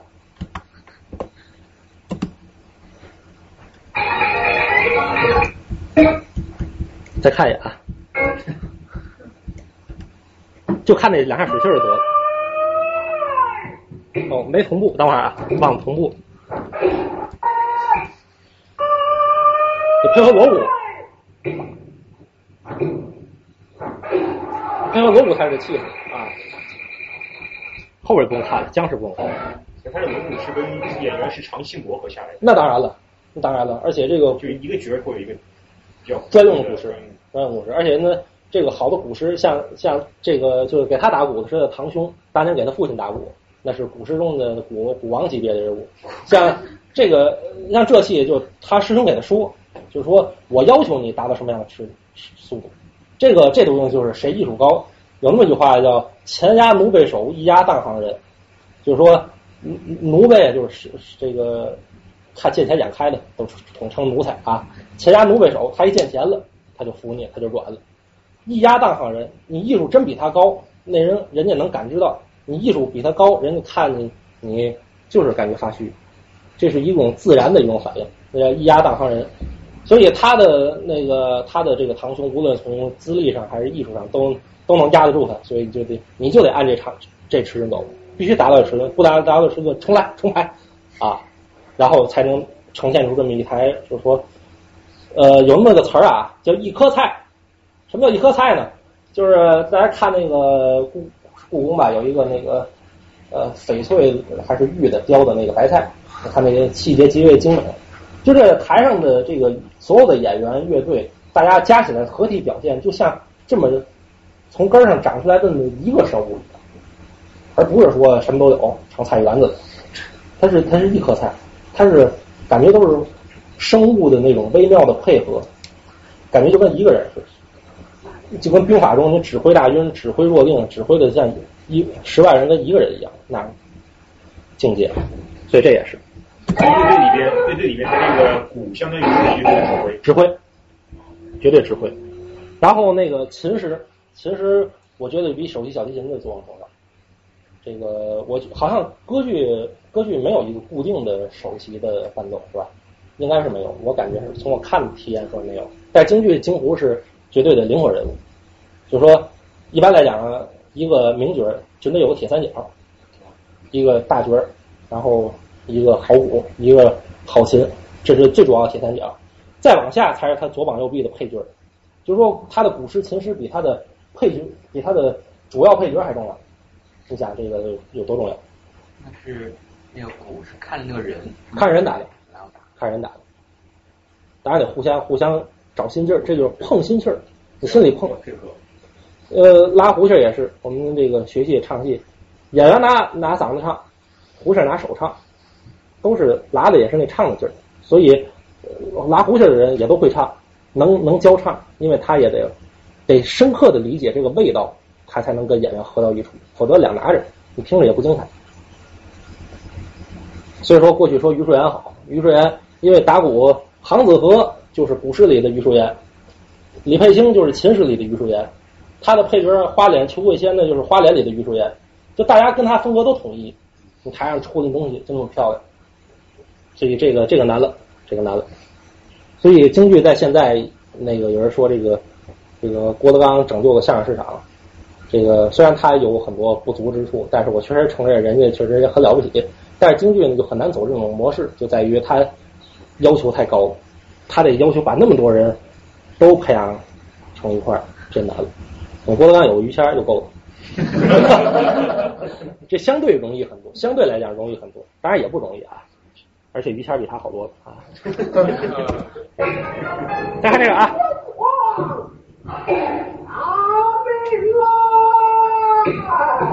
唱唱唱，这个很多叫好的，这个掉毛，大家一定不要光把这个眼光放在最后这个掉毛上。当然，这掉毛很精彩，而且那么大岁数，单腿起一个掉毛，最后你看这个医生的。下摆整整齐齐盖在身上，这确实也很，这也是很要紧的一个事儿。但是大家不能光盯着这个，大家要盯这个起范儿，呃呃呃呃呃呃呃呃，昏王打藏一下，你拿命来打打吧，唱能唱唱才藏，在这个伽罗的软四级头里，他走的这个身段才是最要紧的，决定了后边只要一走就好，因为他前面这个气氛已经奠定了。好，唱唱唱，哎，砰，奠定了这个这个这个 piece 好的基础。大家可能还不明白啊，咱对比一下啊，对比一下你明白了。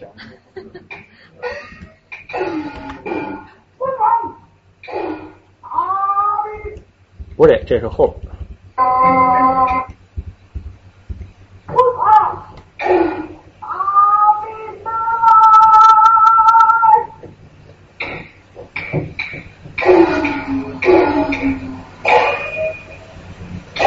一倍吧？太松。应该说最后这一下走的是不错的，起范儿很高。大家看起范儿起的非常高。单说这一下，他比老爷子那个更更好像更更更厉害一些，对吧？功夫更。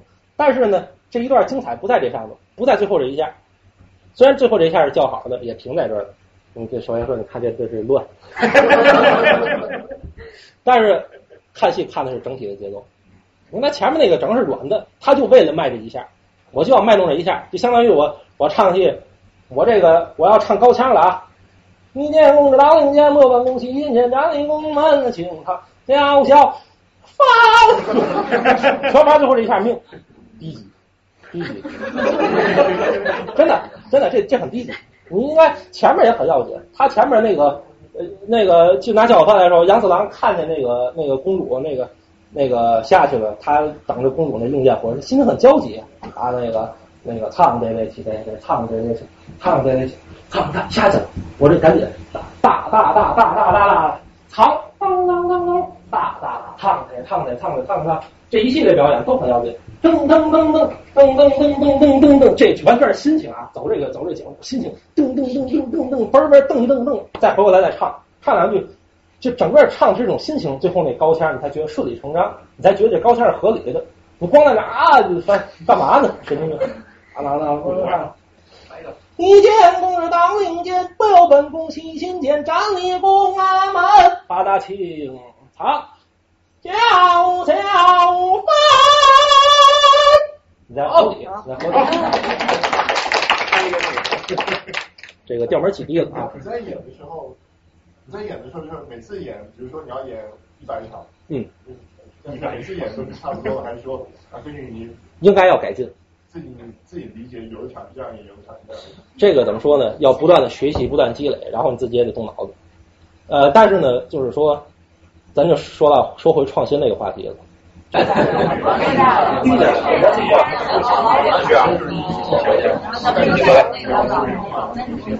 那那个，那我们继续吧，我们继续吧。是吧？各就各位，预备，好。这个我前我前面讲的这些啊，这个再讲下去也没个完。咱说的最开始说的色，对吧？大家可以从颜控，从你看着谁顺眼开始看戏，青春偶像。其实这个更适合国内的朋友，你说他能接触得着这个人，我觉得是更好。像那个我看王佩瑜也好，林克也好，尤其每次看王佩瑜，就是这个这个这些王佩瑜，不知道为什么，哎，这怎么有点闪？好像在那个接触不了，是不是那边接触不了？就那个每次看他，那个从那个后台出来，都有一帮小姑娘围围堆。我我我这个人不太不太理解啊，这个不知道现在是什么情况啊。对，当然了，人家是他，对。他他虽然没算正式出柜吧，但是这也不是什么秘密，所以我说说也不妨啊。这是女孩，是女孩，啊，是个是个是吧？哎，没事没事没事，那个对，哎，您说，刚刚我们看那么多那两个大师和吐槽对象的对比，嗯嗯，八乘八，你说那个范儿就是让我感觉只可意会，很难言表的感觉。是，我也感觉说的好像有点费劲，我只能这么跟你们说。您觉得？呃，是能看出来一个刚，就是，哎，这我也不知道该怎么说吧。有有优劣，对，能看出来区别。但是我就是特别想理解，作为一个外行，我不知道你说那种就是起范儿，他的那个动作，比如说转圈啊，或者是这个挡挡挡什么，就定式，他想传达什么样的信息？这个啊这您先那么那么来理解吧，就是说我刚才强调的节奏，对吧？节奏里边有力度，对吧？这个这个能能看出来哪个节奏好，哪个节奏不好，哪个节奏快，接的紧不紧，然后里边的力度强弱，这您都能感觉出来，对不对？这个首先是欣赏，这就是欣赏内容。作为舞蹈来讲，我们欣赏这也是主要内容，对吧？有时候呃有些东西呢，怎么说呢？就是说信息不是目的。当然，你也可以说，就是说拿信息这东西作为一个标准来衡量。你要知道，信息不是这个艺术内容、艺术本体的目的，它是个附带的附加附加值。你也可以没有意义，就是艺术可以没有意义。你说我们听巴赫讲，巴赫告诉我们什么道理？告诉我们什么什么人样的人生，控诉什么样的社会？主要内容是什么？中心中心思想是什么？对吧？艺术有时候不是那样。这个这个，我有有位忘年交的一位老师，这个何庆义何奶奶，他是这个这个著名的画家，抽象派画家。这个呢，他在这个普林斯顿有画室，他画抽象画，你看那个啊、只有一些色彩，你不知道他的画画是什么。然后我们陪着他的干儿子是我的老师，是一个京剧名演员张科张二，然后还有几个朋友一块儿去他画室参观。去了一说，就问何老师：“您这个画什么意思？”老太太不高兴。你你欣赏一音乐一定也要问他是什么意思吗。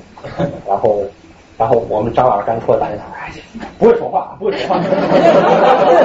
你看看您哪有说那个什么那个那问嘛意思？你看看我都会说话，咱俩眼神不错，干嘛没事？比较没溜儿。但是确实是这样，就是说有些东西你首先从直观欣赏，舞蹈你直接欣赏它的节奏、它的力度、它的形体。呃，音乐你直接欣赏它的这个这个旋律，这个唱功你直接欣赏它的音色，顺带的你通过剧情你再去感知那种音色那种感情。但是它的感情可以是具体的，比如说它是它是高兴，它是忧伤，它是仇恨，也可以是不具体的，你也可以说不出这是个什么样的感情，但是呢就好听，也可以，也可以。这音色其实传达有很多问题，你还别说人声了，呃，经过过去我们中国有。丝不如竹，竹不如肉之说，大伙儿听过这句话吧？丝不如竹说这是不是说艺术上不如，而是说表达感情不如。这个弦乐器不如管乐器来的更直接，因为气息嘛，气息更直接。竹不如肉，你管乐器怎么不如人声表达的东西更直接？这音色很重要。弹钢琴上弦，同一个琴，你不同级别的人弹出来的声音音色都是不一样的。所以这音色是如此如此的重要。所以有时候我们。听听戏也好，有时候也不要一定要去追问。当然，这个可以帮助你去理解。比如说，他这唱的诸葛亮，还唱的是是周瑜，你可以从人物上去理解，你也可以不从不完全从这上理解，这可以帮助你，但它不是唯一的。你首先还是听音色，都是诸葛亮，为什么他比他唱的好？你也没见过诸葛亮，是不是？这个 不是，这个不是不是抬杠，就是说这个是这题是个非常好的问题，这是个非常好的问题。这演唱本身有境界高低，然后呢，贴近人物也是个重要的指标，但是并不见得你越贴近人物，你唱的就越好。这个说的有点是吧？很多时候你要好和不好在对比着看，看出来。对，这个色我讲了，这个根也给大家看了，劲儿刚才讲了半天，最后说这声，为什么呢？这声呢就不好说。其实呢。呃，京剧的这个，就说我所谓有点研究吧，就这个。你说这个看戏表演，其实我都不灵，我都不行。这个就唱的这些年，这十几年一直在学唱，在练唱，所以我就觉得这个最难说，因为内容最多，呃，涉及了怎么说呢？咱这也听点啊，听点，就是，但是呢，光带着听戏其实挺枯燥。胡闹，咱这个还往后放，咱先那个讲那个咱塞春图。今天是过节啊，三八妇女节。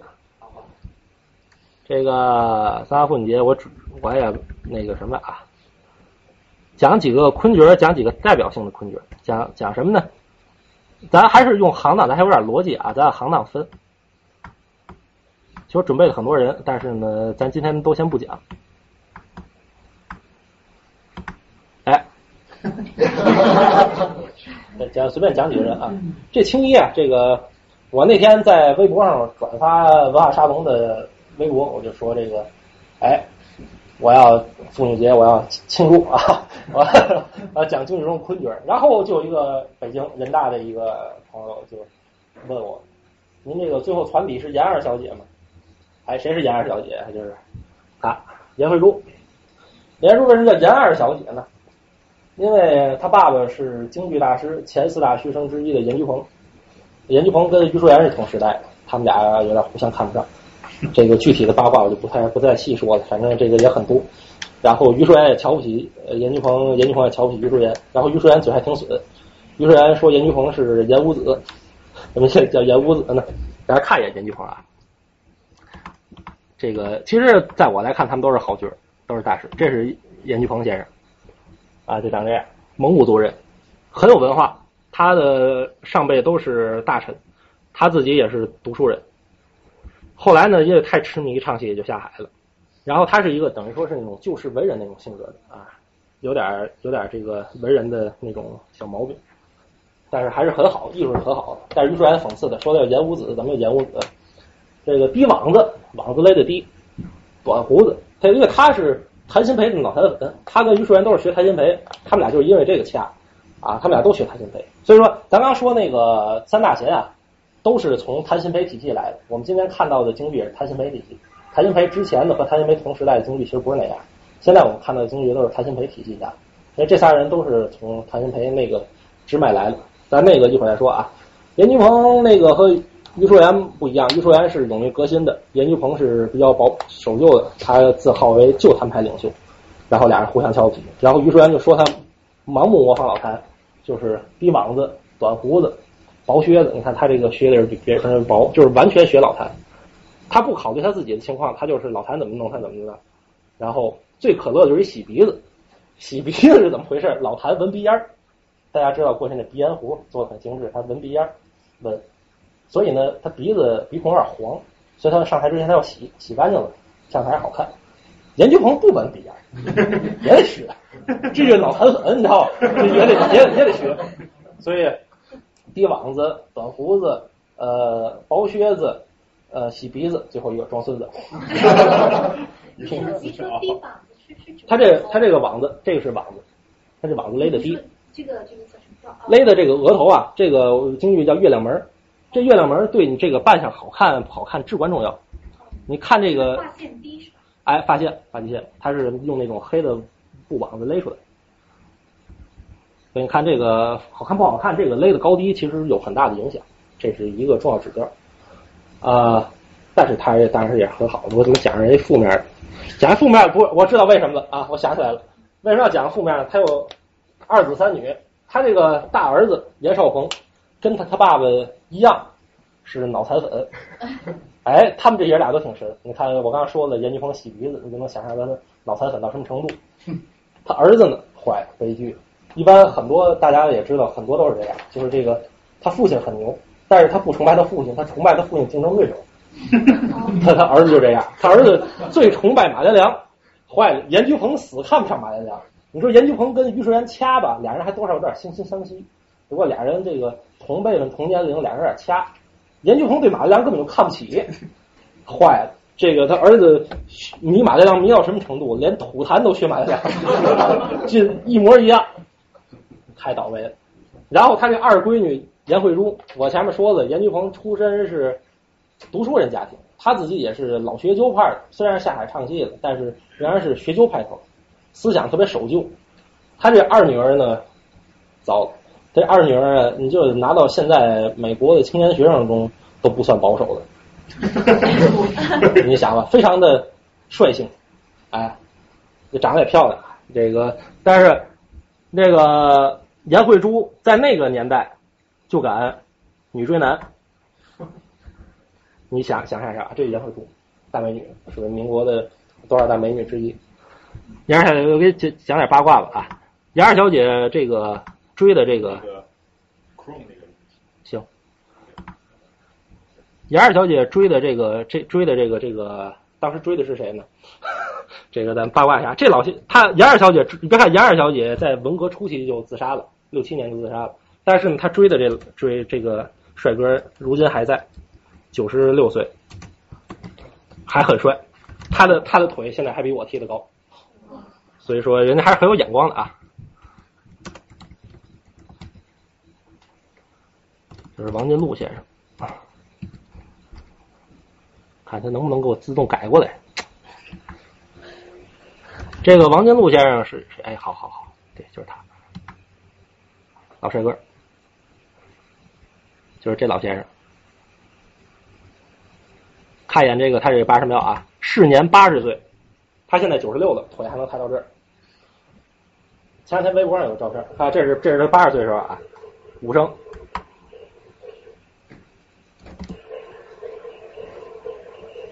大家知道这甩甩羊肉是很难的，这甩羊肉是很难的，基本上这有三下我就晕。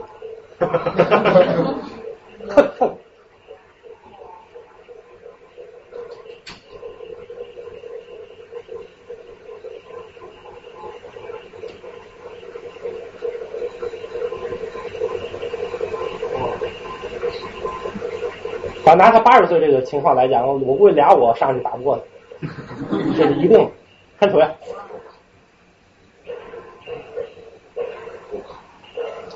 这腿从这儿到这儿不是不是踢过去的，基本是骗过去的。他就是他通过的，你看他最后那一下不是蹭一下，他是抬过去。你你看啊，这这最最吓人，骗腿。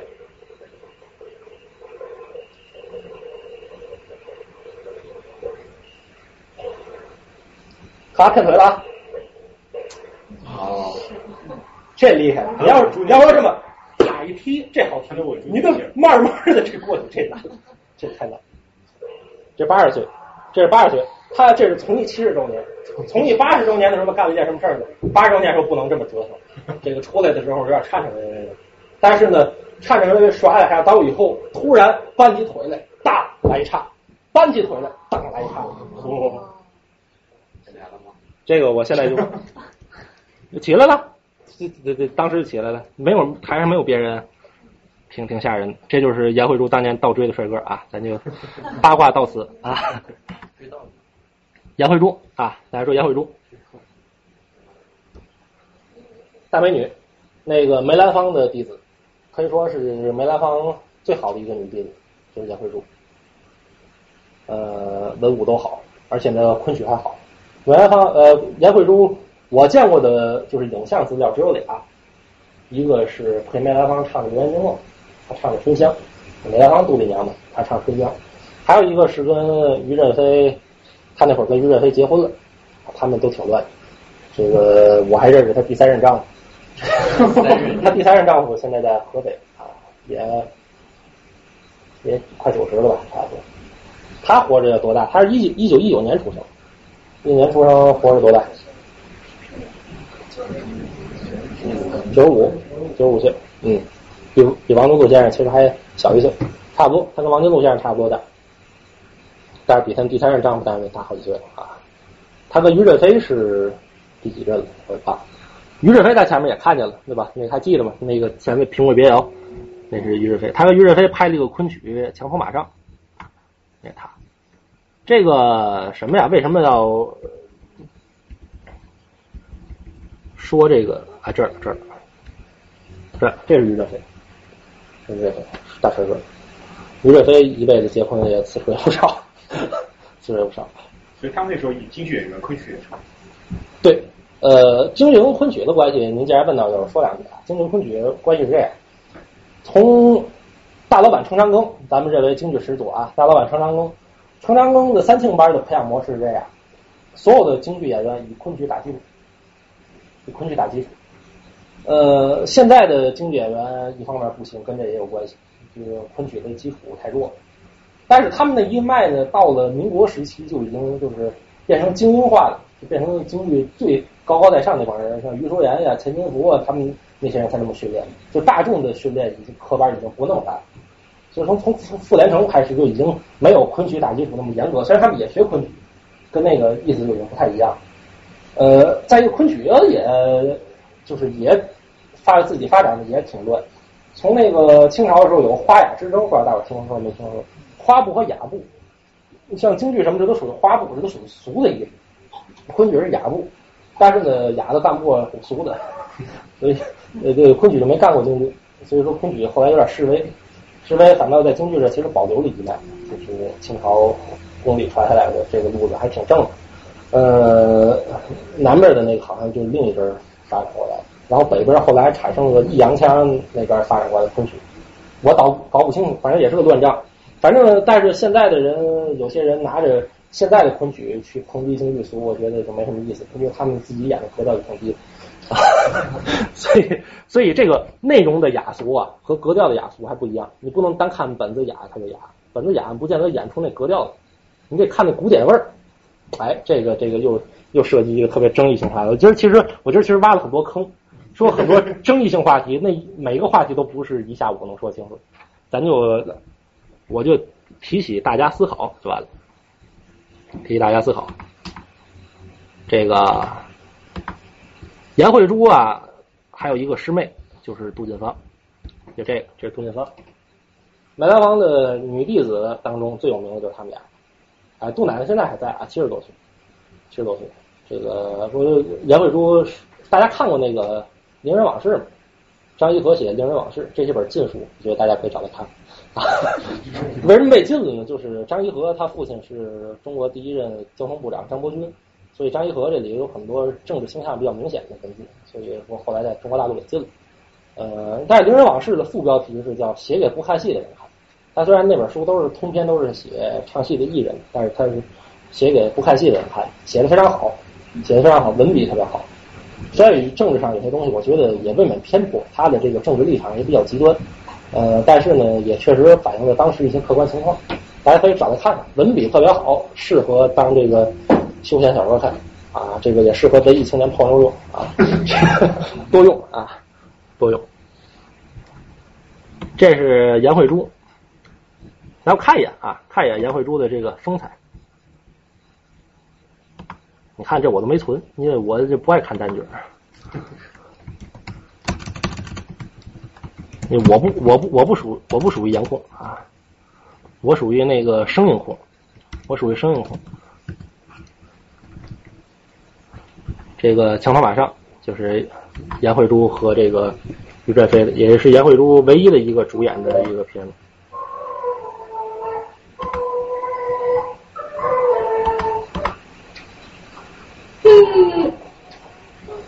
待会儿可以看看风采吧，因为这戏我也不熟。哪个右边？对，右边这个。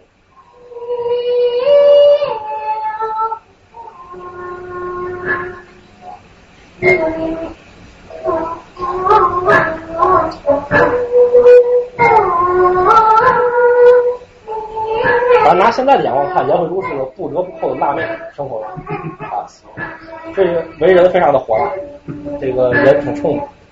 所以他最后这个不幸自杀，跟他这个当恋的戏有关系。眼里不揉沙子，受不了。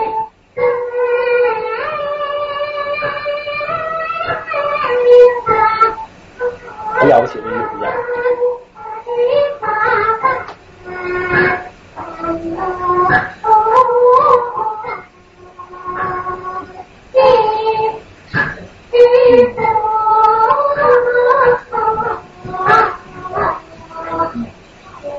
其实大家看他唱昆曲，虽然那个那么就是轻柔的、软的，也能看出柔中带刚，那出来那个气场不一样。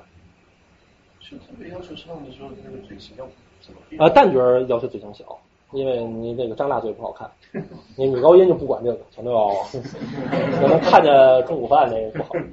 京剧这比较讲究，但是我们老生没事，我们老生挂着胡子你看不见，我们可以张嘴，我们可以张大嘴，旦角人得控制点。其实不在嘴型大小，嘴型大小出的是那个什么，就是说你的共鸣腔应该是在里边的，在里边的。呃，咱就说到这儿啊，这个然后下一个说了一个青衣，再说一花旦。这个前面咱没讲青衣跟花旦的区别哈，青衣跟花旦我考考大家，青衣和花旦什么区别道，谁随便说说，你说错了我不会不会责怪你。您说说青衣穿那个没颜色的那个青色。青衣这俩字儿是那么讲，但是这不是青衣和花旦的区别。您说稍微大一点。不不是年纪？您说是是是大概那种小家闺的感觉，花旦是那种大家闺秀。说反了，这个这个思路是对的啊。呃，咱们前面说的这个区分人物这些行当啊，主要是靠的这个年龄和性格，年龄和性格，但是最主要的是性格，最主要的是性格。呃，青衣呢比较稳重，所以也不能严格的说青衣就是大家闺秀，花旦就是小家闺秀。花旦也有大家闺秀，但是属于比较非主流的大家闺秀，就比较活泼。所以这个前前年中国京剧院院长来纽约讲座，居然还说什么青衣是结了婚的，花旦是没出门。那那场讲座槽点甚多，我坐坐底下特别想把他这点也结了吧。胡说八道！那花旦那那这戏里要结婚那种怎么办？花旦结了婚了，化变青衣了，这怎么怎么演？花旦比较活泼，比较活泼。大概大家先大概那么理解就行。牡丹亭里面杜丽娘哎，这不行，不能那么不能那么论，因为昆曲的这个行当分法跟京剧不一样，昆曲分的细。呃，当然他这种性格，您这种认识是没错，这种感觉搁京剧京剧里肯定是青衣，他那个他那个天山丫鬟搁京剧里肯定是花旦，但是呢，昆曲不那么叫，昆曲他这个叫闺门旦，杜丽娘叫闺门旦，他那个带的那个丫鬟叫贴，他这个整个分法不一样，昆曲分的细，昆曲分的细，昆曲二十一个家门儿，分的细。光旦准一蛋、二蛋、三蛋、四蛋、五蛋、六旦，就 是啊，贴蛋属于叫六六旦吧？这个啊，贴贴蛋不是您别老饿了是吧？这个秦雪玲老师为什么要介绍他秦雪玲呢？因为这个演员，呃，是我觉得当今活着的女的花旦里最好的，活着最好的。为什么呢？她现在就在华盛顿，大家可能将来还能看着他演出。他他他为了后来为了孩子上学，培养女儿上哈佛，他就那个什么了，也放弃国内的舞台生涯，挺可惜。我觉得国内那些就是说站中间那些艺术家，我个人觉得啊，不如他非常好。这个这个也先大概介绍一下吧，就是他还属于还算年轻啊，他六十多，没有七十。呃，关键是人家这个艺就是状态还很年轻。虽然六十多了，但是你看那个，你要打上脸，光看身材，可能就是二十多。然后我们去华盛顿排戏的时候，看他穿高跟鞋满场的跑，啊，特就是就是他这个原厂功特别扎实，咚咚咚咚咚咚满场跑，哎呦，特别特别厉害，特别厉害。这个一九四八年生日，这也不多介绍，因为我这个这个华代我也不内行，咱介绍一个特殊的啊，介绍一个花脸。哎，女的有唱花脸的，女中豪杰，而且呢，这老太太当然已经过世了，很可惜。其实活着岁数也不大，岁数没那么大。她是燕京大学毕业，燕京大学对外贸易系，那个英语特别好，哎，但是后来下海了。但是从小就喜欢唱，也是属于家里有有票友，那会儿都爱唱，都喜欢。但是下海的人其实很少。大家知道，民国有四大公子。大家知道吧？都不知道。民国四大公子，四大公子是谁呢？四大公子里名气最大的张学良，但是也是四大公子最不怎么样。啊，张伯驹，张伯驹大家知道吧？张伯驹著名的收藏家，张伯驹，故宫里有很多的值钱的收藏都是张伯驹捐的。因为好多说像蒋介石运等嘛，后来有些很多的故宫里特别重要的国宝都是张伯驹后捐的，还留下很多国宝。然后袁克文。袁寒云，寒云是他的号，他是袁世凯的二儿子袁寒云。再有就是红豆馆主，红豆馆主叫爱新觉罗溥同，哎，溥仪的堂兄弟，堂兄吧应该是溥同。这是四大公子，四大公子呢，除了张学良是个狗少以外，啊，是狗少这以外，那三位都是属于就是说文文艺造诣极高，文化素养从小读书，然后的艺术造诣极高。然后这仨人在京剧和昆曲上都有极高的造诣，极高的造诣。尤其红豆馆主达到了一个出神入化的程度。呃，这是咱就又又扯远了。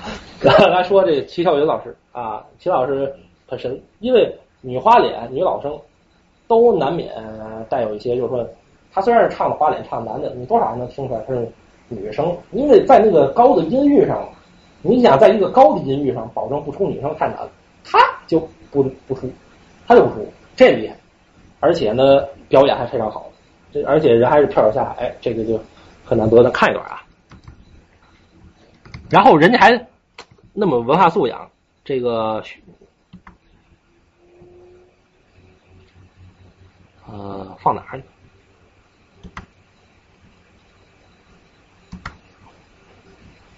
齐笑云，而而且花脸是铜锤架子嘛，铜锤花脸和架子花脸，他还铜锤架子都好，特别难得。怎么回事？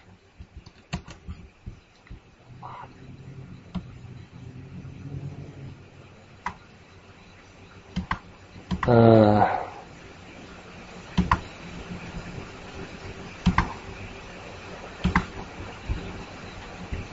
这了。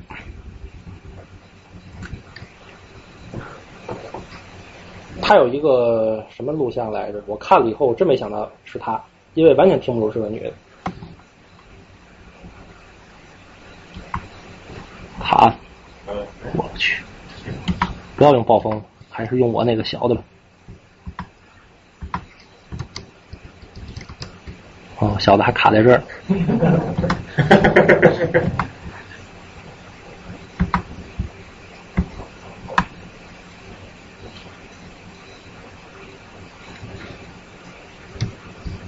么事？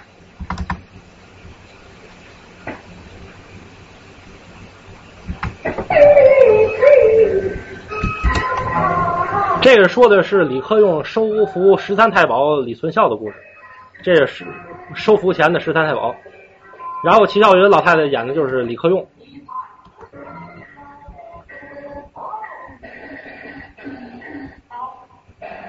这就是。不好。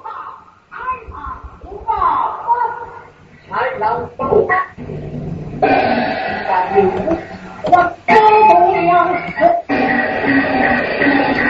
咱听他唱了一点听不出是女的。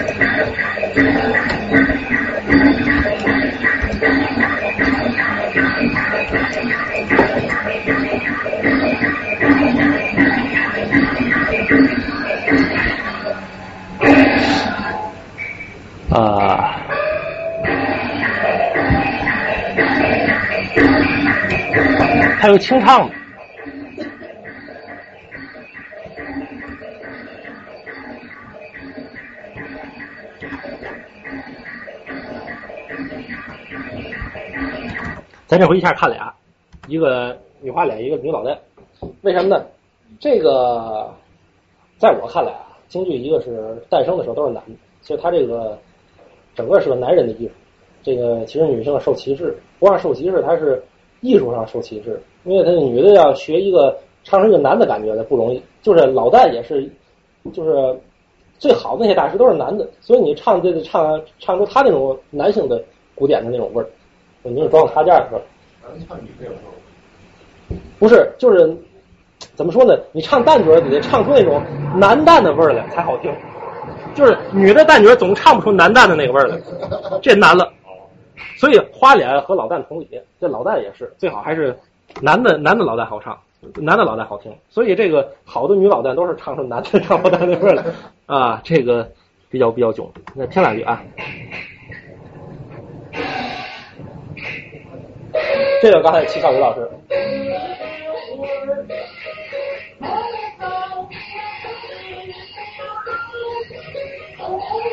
啊，一句太差，对不起大家耳朵，这音质太差。我记得这个原来音质不那么差，嗯。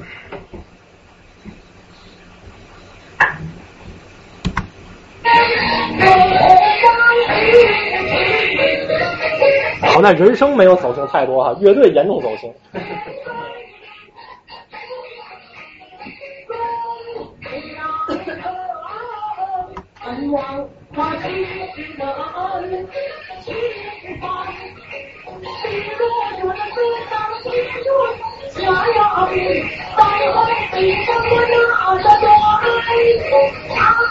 所以这京剧其实看清唱还挺怪的。你这个，你看老太太，你把这个装到谢里以后，你看着不是那么回事儿。你要看半着长花脸，挺挺正常。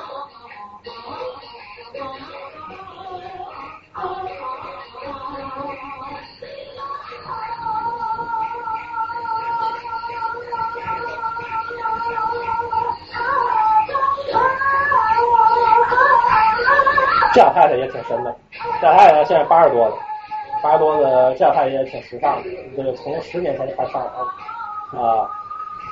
那个前一阵子来看他跟他一学生俩人这样自拍。啊，呃，他原来唱老生的，他原来唱老生的。我零五年、零零四年我看过一次他现场，零五年。在天津人民体育馆，人体啊，在这个人体啊我就看过这个一个经典演唱会。然后老太太当时说：“哎呀，这个我头一次在这体育馆看，这个后边的观众对不起了，这个。”然后就说照顾不到，照顾不到怎么办呢？这个这个京剧中有有一个有一个版式叫散板，他那导板也属于散板，就是说没有节自由节奏，自由节奏。然后他就唱那头一句导板的时候，那个什么“龙玉凤辇进皇城”。龙龙去凤年金黄，唱开始撒狗血，唱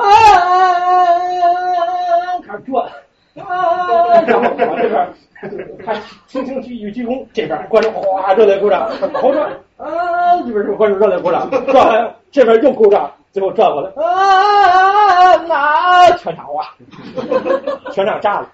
这个就是属于老太太这个应变能力太强，这这这那会儿也七十好几了，那会儿七十多了，太厉害了，特别特别猛，特别猛。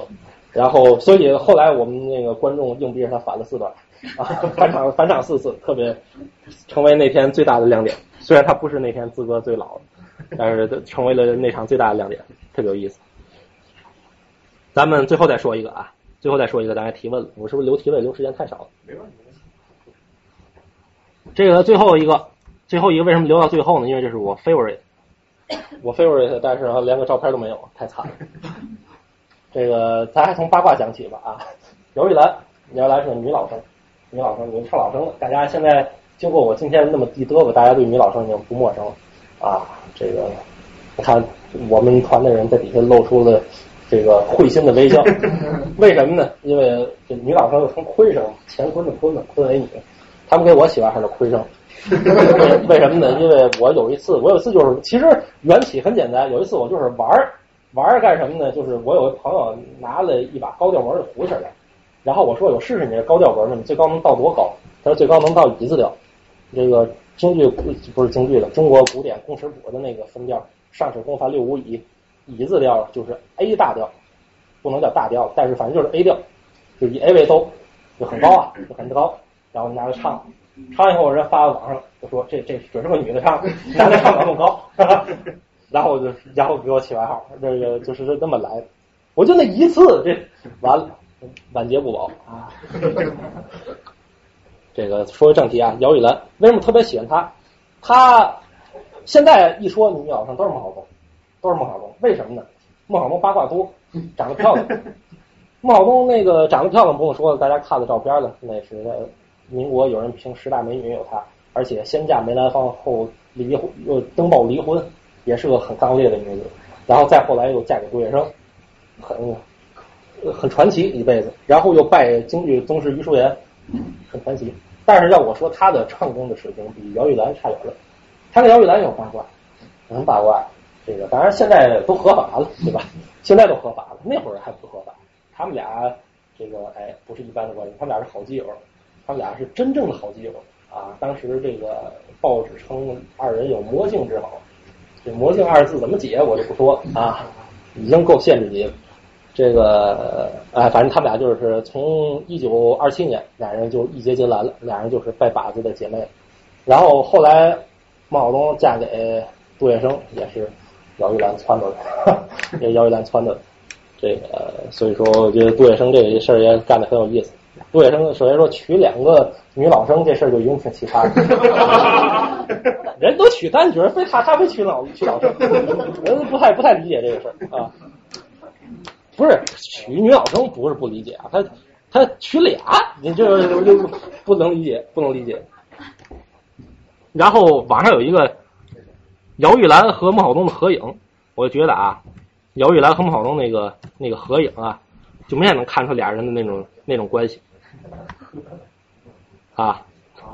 这是孟小冬，这姚玉兰，姚玉兰一看就是公，但是姚玉兰唱的是太好了，唱的太好了。虽然她没有那么大的名气，然后台湾一提她也都提杜夫人，杜夫人，姚玉兰这仨人提都不多。但是她的唱功，就是首先说她是谭派体系以下的，咱刚刚说的杨梅鱼都是谭派体系以内的，她是谭派体系以外的，她唱的是老派的京剧，她唱的是更为传统的京剧，比孟小冬的那个唱的东西更古朴。当然不是说一定古朴的就比新的好，但是她比孟小冬的演唱境界高，更大气。咱们来比对一下，怎么叫大气？这个事儿有点说不清，有点说不清。咱我曾经做过一个这个老生的这个就是体系初探，体系初探呢，我就里头放了这个就是 N 种风格的周放曹，大家一一下听一句啊，一下听一句，哎。这个听余派的，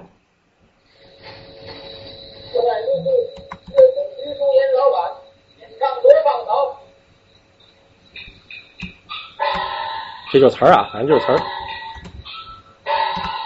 听他言，吓得我心惊胆怕。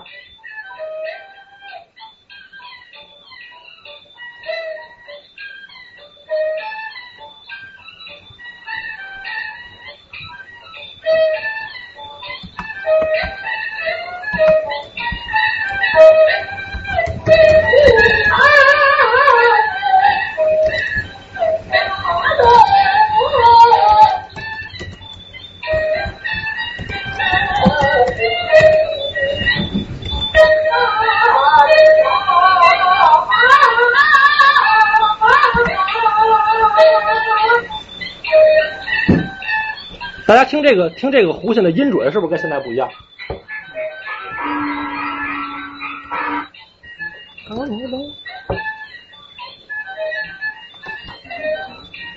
现在发发是不是比那个咱刚才让的发高？这音阶就不一样。大家再听这个。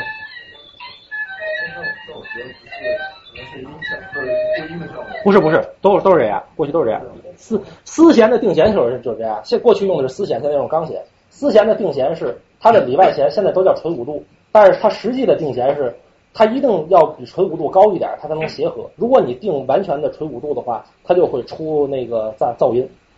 胡琴就是这样，所以它的它本身的这个过去叫阴阳弦，它本身的外弦有点高。不能说去录音设备，然后那个现场这个知道，然后就不是录音设备，你要是走样，应该都走样，你不可能单独哪个音这个。是在走发音。比如说你刚才听那个音频的时候，原声它蛮蛮蛮好保存，但是那个那乐器高音然后受受那个影响了，那音色音调不会变。它音色会变，它的音色呢它的低频确实收的不好，高频收的好一些，但是它不会，它那个音调它不会变，它音色会受影响，它的音调应该是稳定，音调是稳定。而且有很多保存的很好的唱片，这个保存的还算还行。您没听过那个特别走形的唱片？有的是这个。我是我是乐盲，呃呃，我是给您解释，您这问题提的都挺好的。大家听一眼的孟小冬啊，孟小冬是完全学艺术言的，还是那个听他言，大家会听完全如出一辙的。谁拉？哦，杨宝忠拉的。杨宝忠在这个《明日往事》里有提及，也是个非常好玩的人物。一会儿再说两句。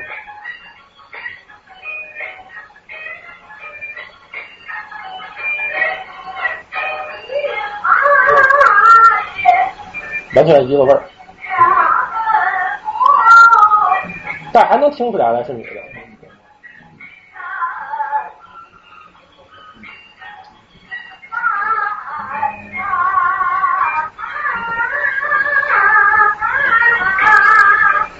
但，他这会儿还小，他这会儿才二十三岁，能唱成这样已经很不错了。呃，咱听点这个谈判那个什么啊，呃，这于淑妍，于淑妍是是就是说所谓是新谈派的，旧谈派是怎么唱的？夏日楼主这么唱。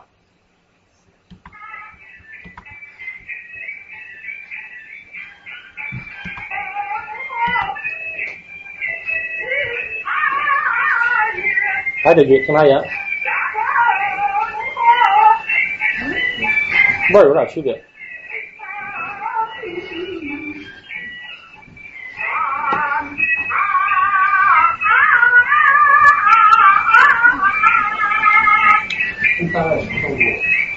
这大概三几年吧。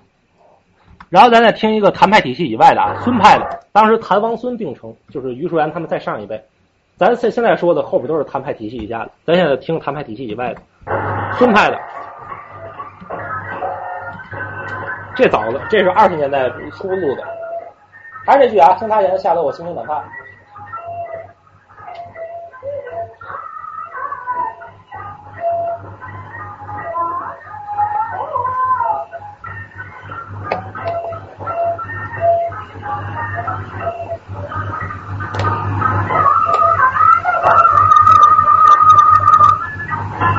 有过去的高音走的更多，但是这还不算多。再给你听个帮派的。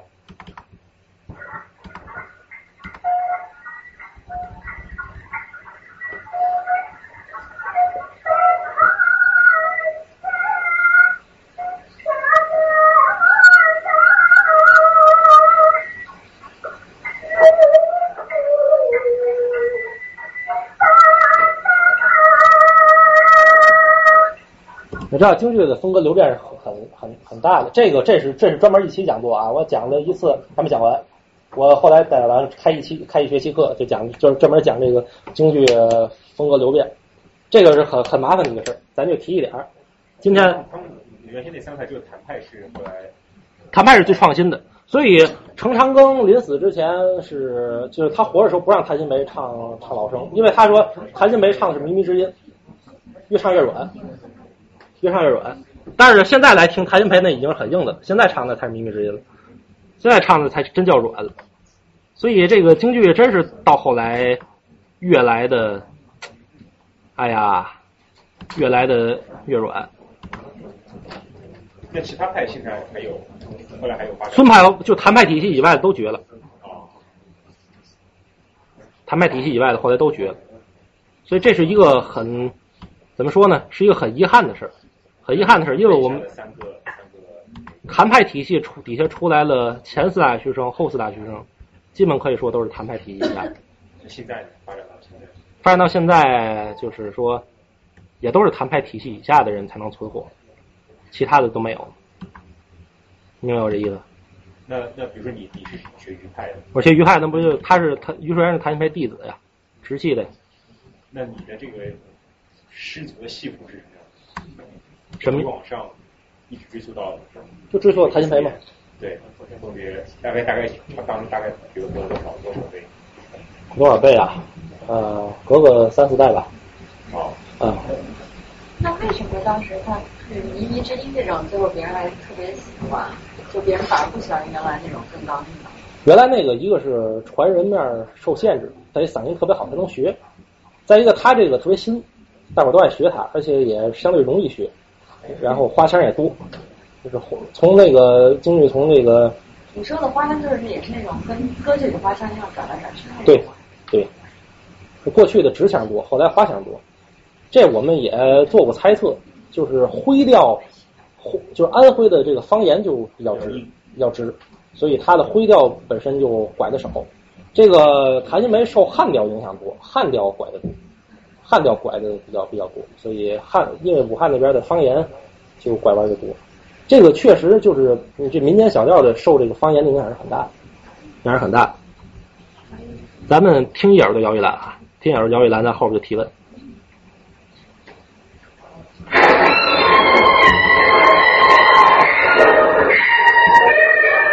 姚玉兰上天台。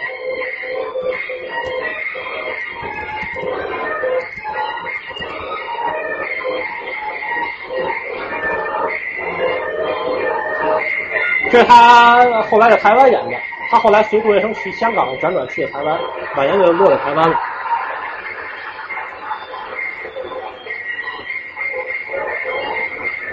金钟响，玉磬催，王能殿上。这跟现在的上天台的唱法是完全不一样。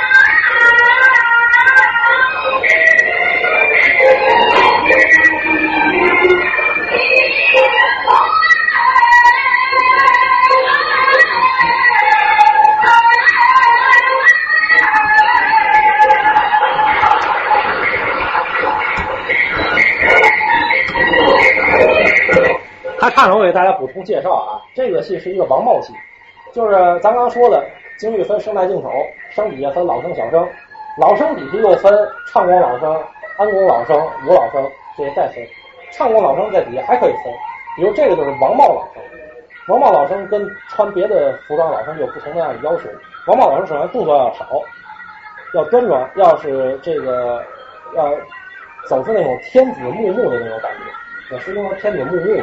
他的那种很庄严的那种样子，所以皇上不能没事老抖袖。那现在皇上就有这种皇上，没事他老这样，拿着扇子，还觉得自己很潇洒，其实呢一点那种帝王气象都没有。你看唱功也体现出，就是说花腔要少，直腔要多，要要唱出那种气魄来为必须。所以他的这个王茂戏是很标准的，包括念白也是要大气，要大气。这个皇上不能玩那种，嗯，那种小菜。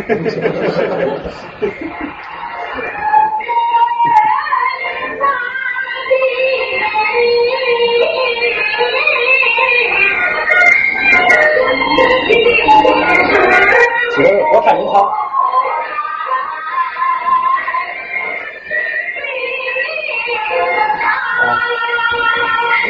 你看，就很很简洁的一个腔。你要唱命命他，完了，这就画蛇添足了，就这样。其实这段唱就是这个戏《上天台》这个戏最好听的是这第三段，但是今天没有时间放，因为太长了。因为这一大段，中间剁板很多次，就是这一段唱的那个气力，反正我听歌剧没听过那么长的咏叹调。然后还高腔迭出，最后还有一个高腔，然后中间还有很多的剁，就是这个唱的音，这个一字的音节就很多，音符也很高，然后还要唱出那种气势来。你看唱这东西很难的。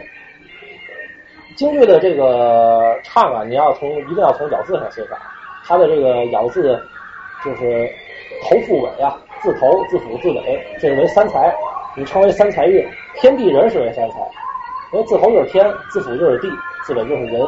你要把这个东西，就是它的味道就在这个形式当中。就跟你看舞蹈，你离不开看他的胳膊腿，看他的腰，你肯定要看这些具体的这些东西。你听他唱也是，他的音色是承在这些字上的。所以我们中文的这种唱是非常的讲究的，因为他对这个字有非常的深入的理解和讲究，所以他的这个字的变化都是在这个唇齿舌牙喉中变的。大家这个现在这么一听可能没有感觉，因为这是个非常大的一个话题。但是我们学习的时候是费着很大劲的。大家听的这个腔啊，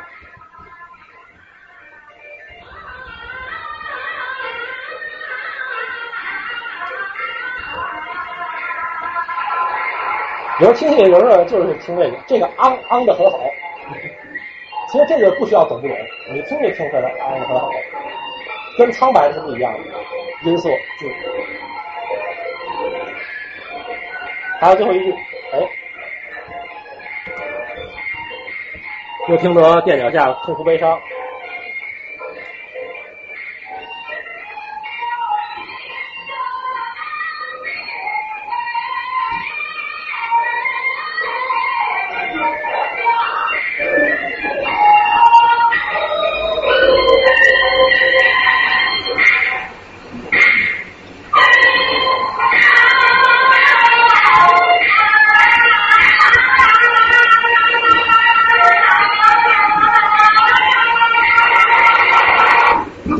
最喜欢的老生演员，希望大家有时候也听一听。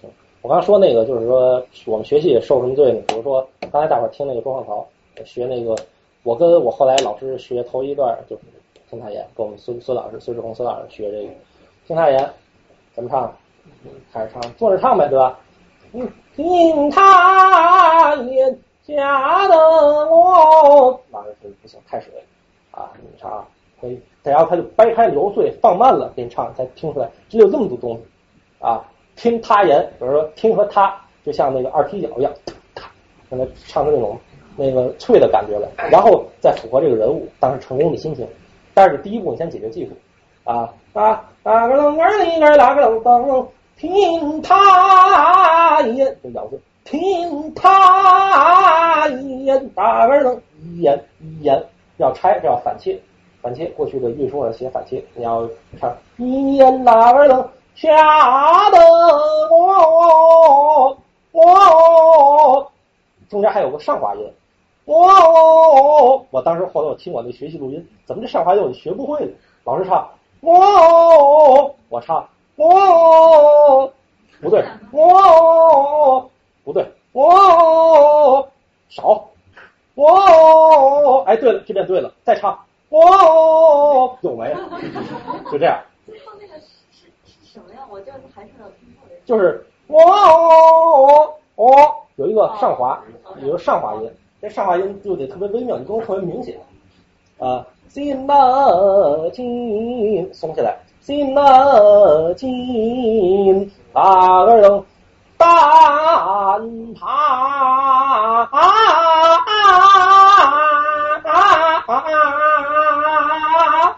然后这个，哎，我鼓掌。啊！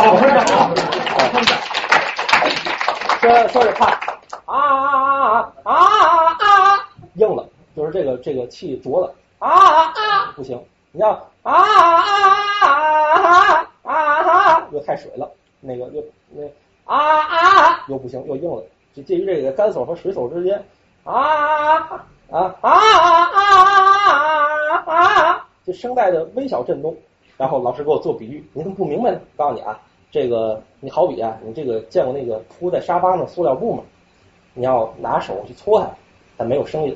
如果你稍微加一点力，有一种滋滋的响声，你对声带就要进行这种微妙的控制。你学就学这种东西啊，这是音色控制。所以你想学语书记，学学一段这个经典唱段多难？他每一个字给你拆，然后呢你字里的这个腔儿再给你拆，然后呢这还不算完，这只是。初步的技术解决，你还得艺术处理了，你还得整体的镜头把握了，镜头整体的把握，整体有一个合适的镜头，你的体力分配，你还得有人物了，你还得进入剧情了，哎，难，太难了，这还只是唱，唱完你还得表演了，你到台上等你都勒上都扮上了，你的那个能耐也就剩下百分之二十，真的，您您体会一下子体会一下，这赵赵兄见见没了？赵兄上次我们给给他扮上，那只是那只是化了妆。只是化了妆，那还没什么感觉。等你再把网子勒上，你再把那行头穿上，尤其天一热，这个剧场里再有暖气，坏了。你得首先你里边得个水衣子吧，得有个淌汗的。然后呢，如果瘦的人还得穿个胖袄，把肩垫起来，溜肩多难看。再穿个胖袄，小棉袄。然后呢，你要是穿穿蟒子，里边还得衬个靴子。你光里边蟒蟒一撩起来就是腿，多难看呀！里边还得衬个靴子，衬个靴子，靴子衬靴子外边再穿蟒。好多少层了？你台上你再带个玉带，上面先勒上一层网子，勒好了，再用水沙勒出月亮纹，又一层，然后你再戴上盔头，勒紧了啊，是吧？走，扶住了，勒紧了，要不然掉啊！你想，你想，这个是我们唱文的还好，人家要唱武的有点动作什么的，你这砰一下，啪飞了，那 真有真有，我在台上见那个什么飞舞台事故也有很多，所以唱戏太难，呃，但是呢，听戏就很容易，听戏就很容易。所以回到我最最开始说的那个，咱们是两条路啊，一个是大家想喜欢京剧啊，一个是可以从看全剧入手，从看全剧入手，从你。刚才我讲的这些很庞杂啊，那个也没有什么逻辑，但是大家有好像我印象中就是今天讲的哪个印象最深，我想从这个开始看，把这个全剧找出来。我给您推荐一个演员，一个录像，您把全剧看了，这是一个路子，这是看戏的路子。然后听戏的路子，听戏路子这您也找我，我告诉您，您爱听哪个行当，您哎也听，从那个入手，是从您要对音质要求高呢，从现在的那个高清的 CD 开始入手，对吧？就是，如果您要是对音色要求没那么高的话，我还建议还是听听老先生听起。当然，如果您介于这两者之间，可以从中间的听，对吧？我觉得看看 看更有意思，是吧？对，其实进剧场是最要紧，所以最好还要进剧场。所以归根结底就是，大伙儿要是想看戏，我们在演出时候你再看看，好看不好看就行。咱提问两句吧，问两句。您说。啊，我很谢谢你给金来讲座，我我觉得你讲的很有味儿。哎呀，谢谢。什么味儿啊？臭味儿。就是为什么有味儿？就是因为就是我我小时候语文也没学好，然后就发现你讲里面有好多呃一些有些特别特别棒的词儿。我我挺没文化的，所以然后而且京剧里面就是涉及到好多真野史啊、正史的，然后像像我这种语文没学好、文科没学好都不了解。如果我要去看京剧的话，然后可能我就那个就是文化上稍微有一点，没事，这不是 这个，各各有各的入手点。这个比如说我看戏，我喜欢京剧从三国开始，因为我从小就喜欢《三国演义》，所以从三国戏开始看起就比较容易。您有自己的感兴趣点，从里头找个切入点，一切入后边就好办了。就是有那种就是大众比较靠大众的那些，没有都是大众的京剧，京剧是俗的意思。这以前都没上学的人听的。对，您比他文化，您比那会儿观众文化高多了，文化高多了，所以这个俗的意思。大家还问什么？讲这个诸葛亮的戏。诸葛亮的戏，别不要臭不要脸，推荐他不好。诸葛亮的戏啊，那个今天有一个好录像没给你们放，就大家看照片，就是那个群英会，群英会那个电影，那老电影，马连良、谭富英他们主演，叶盛兰他们主演的群英会。再有就是比较经典的《空城计》《三国杀》，三国杀这不好编戏，这个这个，啊，嗯。所以所以像你。颜色一般什么时候演。我们会登网站，对对对对对。我们的微博。嗯，看一眼我们网站吧。我们的网站很好记，纽约就是 N Y 嘛，然后 C O S 点 O R G。C 就是 Chinese，O 就是 Opera，S 就是 Society 点 org，就 org 别打成 orz 啊。我那天还看着有人打了 or or 二，我说这还有翘臀这个，不，这不我们仨人吗？哦，这是这是盒子你做的图是吧？这是我们网站，大家大家来看，这是小李同学，哎，这还有天然，呵，不错啊，这是我们主页。然后呢，大家要看我们的这个。这活动就看这个青年团，然后看我们的 Sunday activities，看我们周日的活动，然后周日就来就行了。我们上面都有地址、时间、地址、具体内容什么都行。一般多久会有一次演出？演出没没准儿，有的时候多。你像过年那会儿特别密集，连演好几场。最近就没演出了，所以大家那演出一般就是青年团占的比例还是多大？啊，青年团都是青年团演的？不是，青年团占占一小半吧，三分之一啊。你们来，我现在带你们去那个体验社那个放衣服的那个仓库里面，可以转转看看，全都是手绣的。对，今今天青年团来了好几位，我给大家都介绍一下啊。这个，这是我们的，这是我们的市场部主任钱天然同学，市场部也是我们的主持人啊，大美女啊。天然，叫我天就行了。然后后边我们副团长薛薛大哥，薛天禄，站起来我看一眼啊，你站起来那么突出是吧？一个一个一米七四的小姐姐和一米一米八四的男的，是吧？这个，然后我们的这个两位主演，我们最好的老生和最好的小生啊，李德新和李阳，来来来，开始，是吧？哎，这个，哎，这都是我们青年团的主主力内容你。们青年团如果要学戏的，有有？有资源，我们请老师来教。明天，明天我们跟李阳贤弟，李阳贤弟是毕业于中国戏剧学院，明天我们跟他学京剧身段，大家有空。一听就是呃，你学什么戏都得从这个基础打起，反正就是那基础是什么东西？基础就是常见多打，基本功，基本功。李李李安师姐，李安师姐，啊您呃怎么样？这大啊？那个那个漂亮的服装可以，那个比如说你有一个有一块儿为了吸引大家的，比如说给别人扮上，然后长相稍微我们正在商量这事儿，我们正在商量这事儿啊。从最基础的开始吸引大家。我们正在商量这事儿，未来可能推出一个活动，就是一两个月吧，搞一次，那个大家来进行办戏活动。上次办戏我们搞了一个初步的，就是只是给化个妆，下一次我们给办齐了，办齐了就跟在台上一样啊，对，因为觉得出戏。然后给你拍点艺术照啊，真的就是拍艺术照。现在现在在国内有很多这样的照相馆推出这种这种，挺贵的，挺贵的。我可以 NYU 的艺术学院给大家拍。就是这我们那 T 式的高材生给大家那个什么许诺了啊，大家把握机会。还有还有什么？您说。我问一个比较个人问题啊，您问像像我们这边没有学过戏，从大众，然后生活就这样，然后你觉得学了戏以后对你们生活有什么改变？没什么改变，不是那个，不是我，这不是信教这个。我看戏之前就是就是，不是，除非嗯，除非你像我这种属于骨灰级粉丝，你才会才能说生活中见点样。如果你只是随便喜欢喜欢人，看不出来，根本就 没事儿。那个 就你还是把艺术跟你的人生分开了是吗？我肯定分开的，艺术人生，艺术人生。这个，对，反正这东西怎么着来说，对你有点好的影响。比如说，比如说啊，你看学戏的人一般往上一站或者一坐，腰都比较直，腰比较直。当然我还属于不行，但是呢，就是习惯了，往那一坐也习惯腰挺直，这样舒服。但是这个这个肩膀还得再拔一拔。这个老生跟小生要求不一样。你看那个我们那兄弟跟我李阳站起来，给大伙儿看看，看我们俩我们看我们我们俩站的这个感觉就不一样。呃，老生的这个，你看小生小生要小生要撑，小生站站起来很很精神。那个你拉个拉个山吧，大伙儿看一眼。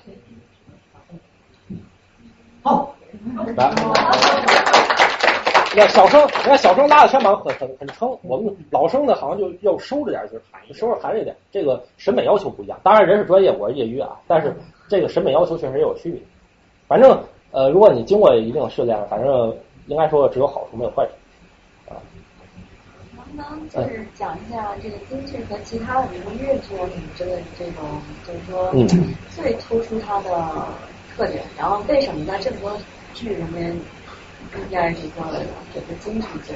我觉得吧哎哎，相对来讲吧，就是说现在国内的我能我接触过的这些戏曲而言，相对来讲，我觉得京剧还算是最古典的。你别看昆曲那么长历史，昆曲现在走下的比京剧严重，京剧还算是最古典的。我们我觉得啊，咱们这一代啊，咱们没有大这大家没有本质区别，咱们大家基本都是留留学生背景，对不对？咱们没有太大区别。呃，咱们这一伐的喜欢京剧，应该说是要寻找中国古典的韵味，这个东西能给你直观感受，直观感受。尤其是我给，尤其是如果您让我带人听老唱片的话，您还能直观感受到更早的那种古典的韵味。因为中国的中国音乐断代很严重，中国音乐这个比较早期的中国音乐，我们都没处找去，我们都不知道过去什么样。现在说这个中国音乐五声音阶，但是好像过去不是。但是断代了，盛唐法曲我们听不到，更早的更没处听了。那编钟曾侯乙编钟那么那么精致，但我们不会玩了，不会玩了。所以京剧算是相对来讲，我们能找到古典韵味的一个东西。这个其他的属于基本上走形的更多，走形的更多。像越剧这种就属于本身底子就太浅，本身底子太浅，京剧底子还厚一些，底子厚一些。京越剧属于还没有发展到，就是还在往上走的时候就卡就下来，跟相声一样，属于还在走上坡路的时候就给那个出现了这个变动，大气候就变了，然后就开始走下坡路，啊，就走样。您说？你觉得我们要比如说去看一场京戏的话，就是说，嗯，因为我想可能京戏有很多很基本的规矩，就是说你，比如说你去看京戏，你首先就是要知道什么，然后就能够差不多觉得会感兴趣看，会比较啊在这儿。首先要了解的是故事梗概，啊，哎，大概的做个大概基本功这个故事。讲的是什么内容，完了以后您其中喜欢哪个角色，从中您就可以挑出来那个比较感兴趣的那个部分，或者说是从刚才我们马团长说的那个，您是喜欢舞呢还是喜欢唱，这是两个不一样的，或者说是呃谈情说爱的，这又是一个出发点。反正啊，就是您了解了剧情以后啊，然后到现场你把它忘了，然后就是投入在那个里边，您直观的感受，我觉得感受这东西是最准确的，无论是听到还是看到，就给您的那种直观的感受是最准的。我们用各种概念都是描述，各种东西都是描述，唱念做打也好，什么也好，都是描述。大伙儿给你最直观感受的东西，给你感触最深的东西，那是最值钱的，那是最好的东西。所以大伙儿一定要到剧场去做那种直观感受。当然看录像也不错啊 啊。还有什么问题？看的时候，就看电影就吃爆米花喝那个可乐，就看京剧的时候一般。这得看剧场了。那现在的那个，现在剧场一般都不让。其实过去不也在茶馆里，不也喝杯茶什么的。现在不是那环境了。现在呃看京剧的剧场，你还是就遵循看歌剧那个规矩。啊，就坐坐哪儿看，中间有那个休息的时候出来喝杯酒。啊，这个，但是呢，啊，咱们咱们比他们这个歌剧什么的自由一点，就是你中间随时可以鼓掌，可以乐，可以叫好。啊，人家可以乐，但是好像不是随处可以鼓掌，知道不？没有没有这个京剧的这种氛围更融洽，京剧的这个台上台下的交流更多。我看那个梅兰芳的电影，他们是来美国演出嘛，嗯，然后那个底下那个人就担心啊，因为该演到该鼓掌的地方，那不敢鼓，不敢鼓，是。然后就是你要是在不该鼓的时候一鼓掌，大家知道啊，你就是个外行，我操。确实挺讨厌的，是吗？确实确实，因为现在有很多这样的假内行，那个胡鼓掌，不该鼓的地方胡鼓，而且最假内行最可气的，那个其实真外行也不要紧，真外行一般来讲也不敢胡鼓。就有一些，真的，对我我看歌剧从来不敢胡鼓掌，我看大伙儿鼓掌后来鼓。那个这但是有些假内行就是认为这准鼓掌，他他妈不怎么样，他是别人唱到这是鼓掌，他就不怎么样还鼓，我这个 生气，然后是反正这个这两年因为交道好也出了不少乐子。嗯，前几次去应该不要鼓掌，去多了再开始。您感受感受就行了，您鼓掌节奏。对。其实有些大家就您说。还有一个水平很低的问题，就是没有水平低的你学了戏之后，你再去随便学一首其他的歌的时候，你再去唱那首歌的时候，你有什么不同的感觉吗？那肯定有感觉，他这个我觉得来就是不是一个歌，一个不是一个一个剧，一个一个一个调，一个通俗歌，这是我普通普通学学是我可以交流这一点。嗯就是原先我唱那个通俗歌曲嘛，到听到后半段的时候，我基本上副歌我肯定都会唱了。可是我刚刚开始学这个京剧的时候，听二十遍。学不会，就是它里面它的转，就像我们转音太多，中国好声音或者什么，它那里面转音特别多，它就非常的丰富，它一个字可能转好多个音。嗯，那是不是你学了京剧之后，你再去唱普通的歌曲的时候，你会唱特别有味道？呃，是不是可以这样说？可能走味走味，就是 最好还是还原人家原汁原味比较好。就什么样的歌的类型？因为呃，美国这边他唱的那种歌，他就是大嗓用的比较多。然后你就发现那个那个地方也开了，反正就是触类旁通，一下就就都开了。然后唱爵士的话也很有味道，我觉。对，其实其实啊，其实啊，我是这么觉得，我是这么理解啊，发声和您所说的味儿这是俩事儿，这可以分开来谈。发声是我们对于这个我们的这个机体的调动，是练，就各种练。你练完以后，你当然肯定唱别的容易，但是呢，我唱歌唱不好，人李德先唱唱的就唱得好，为什么呢？因为人家听歌比我听得多，这就是你对那个味儿熟悉。它那个味儿是怎么来的？味道来源于那个人家有人家的咬字，它虽然不像京剧这咬字要求那么严格，但是人家的咬字也是一个味儿，是吧？你要拿京剧咬字唱就不伦不类，就听着不好听，听着就奇怪，所以你还得回归到人家那个味儿。但是那个是外在的，那相当于就是说，我这声音从里边这共鸣腔都震完了以后出来那出口，我这出口进行调整出来的那个味儿，然后再加上你心劲儿的那个力量的调动出来的那个劲头的味儿，所以字音气节，这是几个事儿。我觉得音色来讲啊，音色来讲应该每个人找到自己最好的音色，当然在不同的音域有不同的调动，这是音。字呢咬字我刚才说了，不同的京剧咬字严格一些，通俗歌曲咬字松一些，但是跟京剧那个不一样。气气用气都得是调整，但是呃一般来讲通俗歌曲用气量没有京剧那么大，所以京剧用气来讲确实比通俗歌曲要高高深一些。它跟歌剧的唱法多稍微哎靠前，然后还歌跟歌剧的我也研究过一点儿，一个是这个它咬字不一样，所以造成了它靠对咬字更紧，然后更靠前，还有我感觉啊，就是扯的感觉。京剧和歌剧，那个我听了几个歌剧老唱片，就是卡卡鲁索，那个卡鲁索的那个那个唱的，就是比这个比现在的歌剧演员唱的好听，就更通透，我觉得更通透。人家现在好多有些就挺闷的唱的，太靠后，全用共鸣腔唱。我觉得啊，我是那么个人觉得啊，好的发声就一个，好的发声就一个，好的发声都是一样的，只不过普通人嗓音出的不一样。但是呢，它有有一个最正的，只不过看你往你在这个最正的发声的基础上往哪边偏。你要是往你要多掺点嗓音，你这个人声出的更多一些；你要多少掺点嗓音，多纯用共鸣腔唱，你听着那个就表现那个感情，表现这个人生的就差一点。你京剧是属于共鸣腔为主，但是嗓音为出口的，就说用真声用的多一些。我觉得歌剧比京剧用真声用的少。换句话说，你也可以说歌剧比京剧有些地方科学。但我可以也可以说，京剧比歌剧冲击力更强，有些地方就是说在人声的这个方面，因为你如果修饰太强的，你好像这个就就是显得就不不够那么自然。他我觉得就可能跟这个哲学有关吧。中国追求这种这种这种这种自然，所以说他一方面他要去练那种科学发声法，他要我要自然的大气的大音量高调门的唱很大量的内容，但是呢，我又要尽量的让你感觉这东西是自然发出来的。所以这个他得解决这种平衡，我觉得还是平衡点不一样吧，应该说都很合理。嗯，这样回答可以。您说，您先说，史蒂文，您说。哦，就不扯远点，呃，先是问说这个京剧对戏台有没有什么特别的要求？因为比方说，像 Broadway show 就是嗯整个整个剧院就是根据你的剧是怎么样怎样设计的，然后。然后国内现在很习惯，就是不管怎么样，就来一个大剧院吧，然后什么东西有人胆皮就那么唱吧。您您您说的很对，您说的很对。我我我理想中的戏台啊，理想中的戏台就是说不能太大，不能我觉得博威寿那种大小还行，但是呢纵深再稍微深一点，就是我理想中的京剧戏台啊。然后呢一些坐的呢那种观众呢别那么挤，稍微松快一点，但是呢大小也别太大。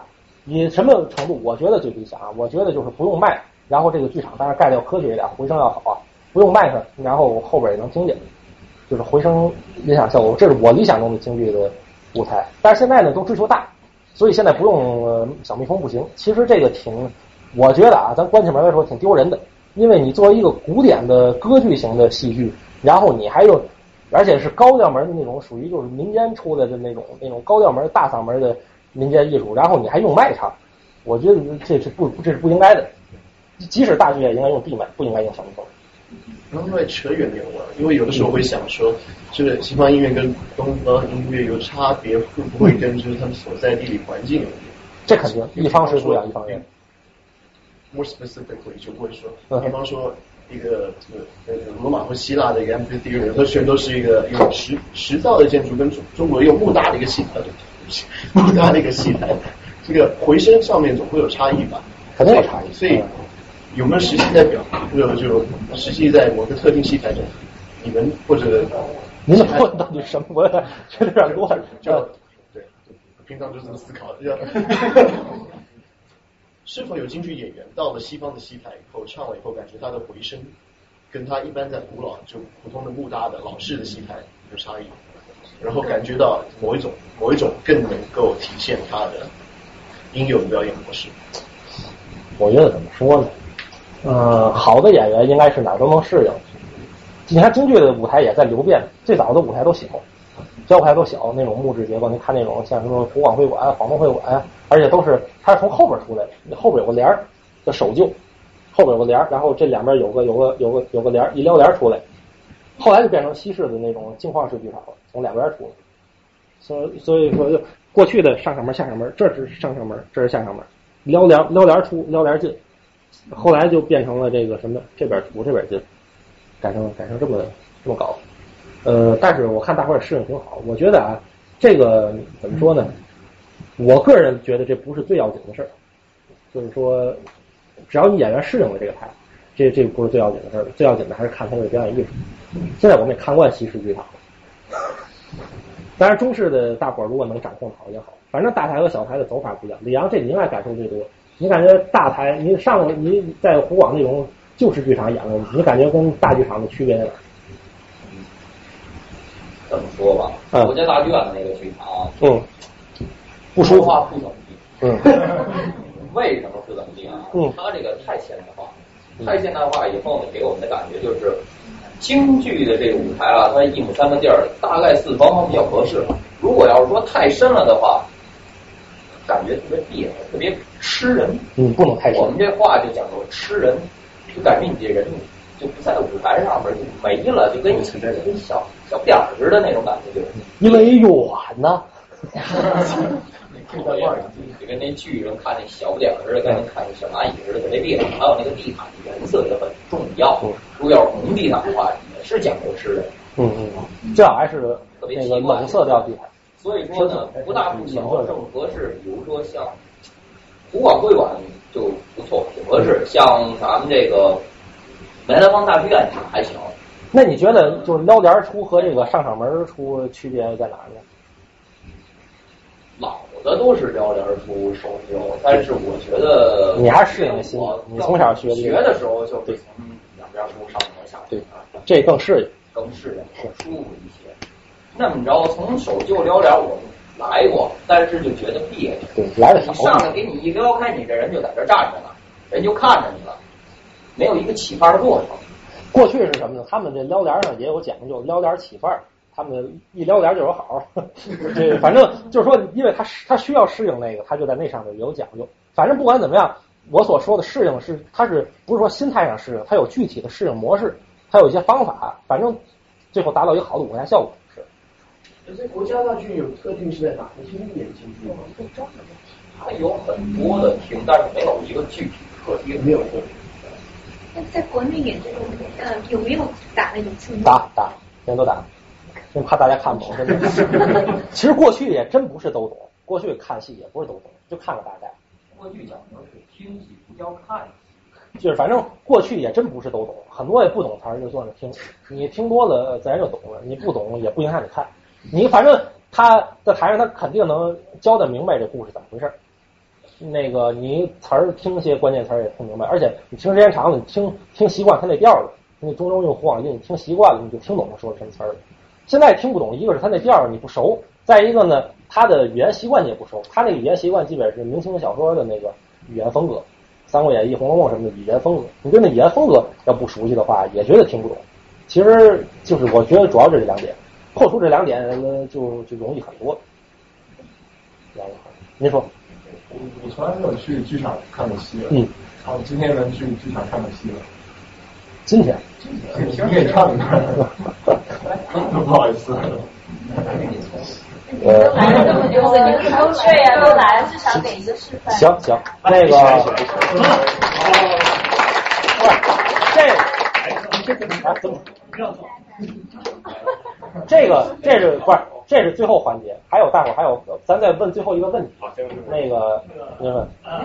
你在美国这边唱戏，观众有的大部分是中国人，还是就是有有有老外？场地不一样，有的场地就老外居多。是吧？嗯。他们看人看人看行头，还是还是真有？我也不知道看什么，但是呢。你像咱们中国人听歌剧啊，说实话啊，尤其你要用德文听，我是真听不懂，在那就是受罪。我觉得老外这个东西。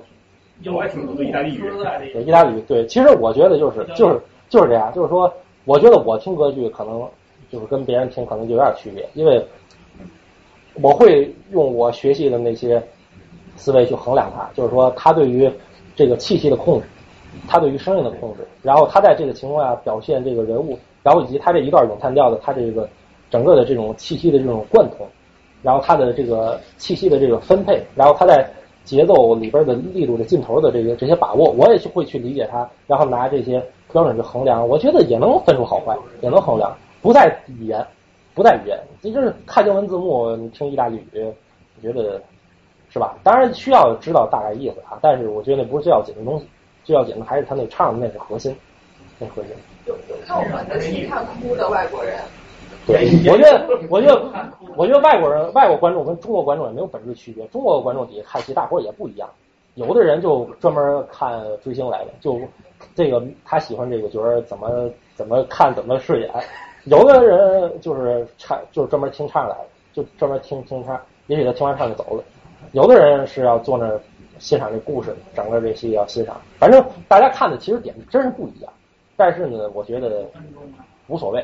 您您各花入各眼，您爱怎么看怎么看。我觉得外国人比中国人会看抽象画，就比较会用直觉去感受。也不见得，我觉得中国人过去最讲究那个抽象的东西了，现在反倒弄得对，现在给给弄得，我觉得文革以后大伙儿都乱套了。其实京剧多抽象，京剧京剧反对京剧当初搞大布景失败了什么原因？因为京剧的那套表演体系就是抽象化的，你你在一个抽象化的表演体系中加好多具象的东西。你协调不好，挺挺挺捣乱，挺捣乱。你京剧中是这样，京剧中每一个具象化的东西都有表演上的作用，它一定有实际或者是剧情上的作用。就是即使是仅仅是剧情需要，也得想法给它变出什么表演上的作用来，这才这个东西才有存在的价值。否则的话，应该想法把它从后台剔出。这是京剧的，就是这么一套逻辑，就是它的一定是要，哎，它的这套表演体系就是抽象的。所以，哎，差不多，还有还有办法问的吗？还有要问的吗？来个来个，来吧。呃，咱们这样这样，我给你我给你来特别的啊。今天啊，今天这个我们的首首席老生李德新来，这个我给你我给你们那个来一个，我们俩合作过来，哎，我们俩给你们唱一个，就是虽然我也是唱老生的啊。虽然我也唱老生，但是呢，我们今天为了尊敬女性，我们要那个 今天要过节，所以呢，今天我给大家反串一段旦角。好，好。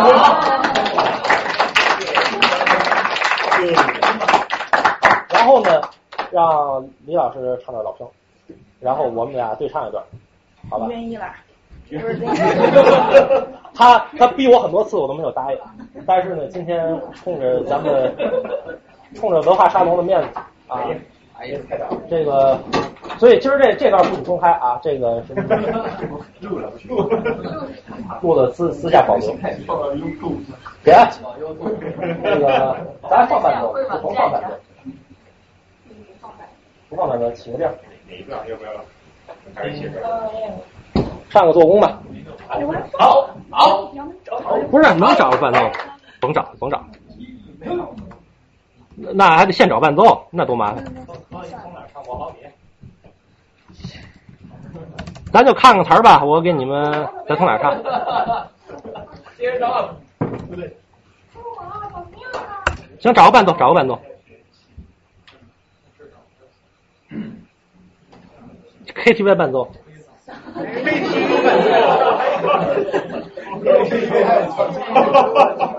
还是有。用这个。用伴奏吗？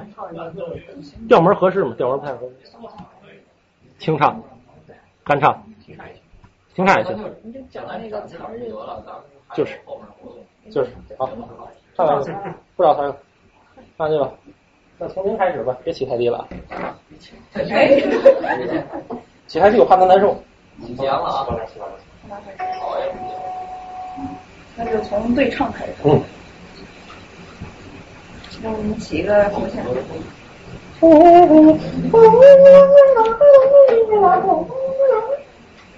默默你老夫亲人的不前见公之，又何必你台前扬言挥？有一日愁眉的战士不往前，攻至恩中之山。是什么？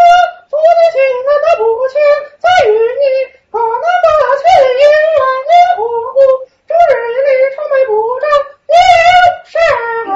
不心不是你，对，这心不是你这个名言。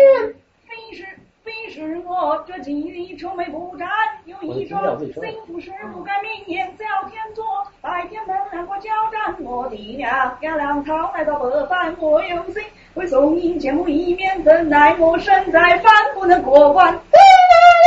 谁都要抽样改变，你要快高唱我是大不如来。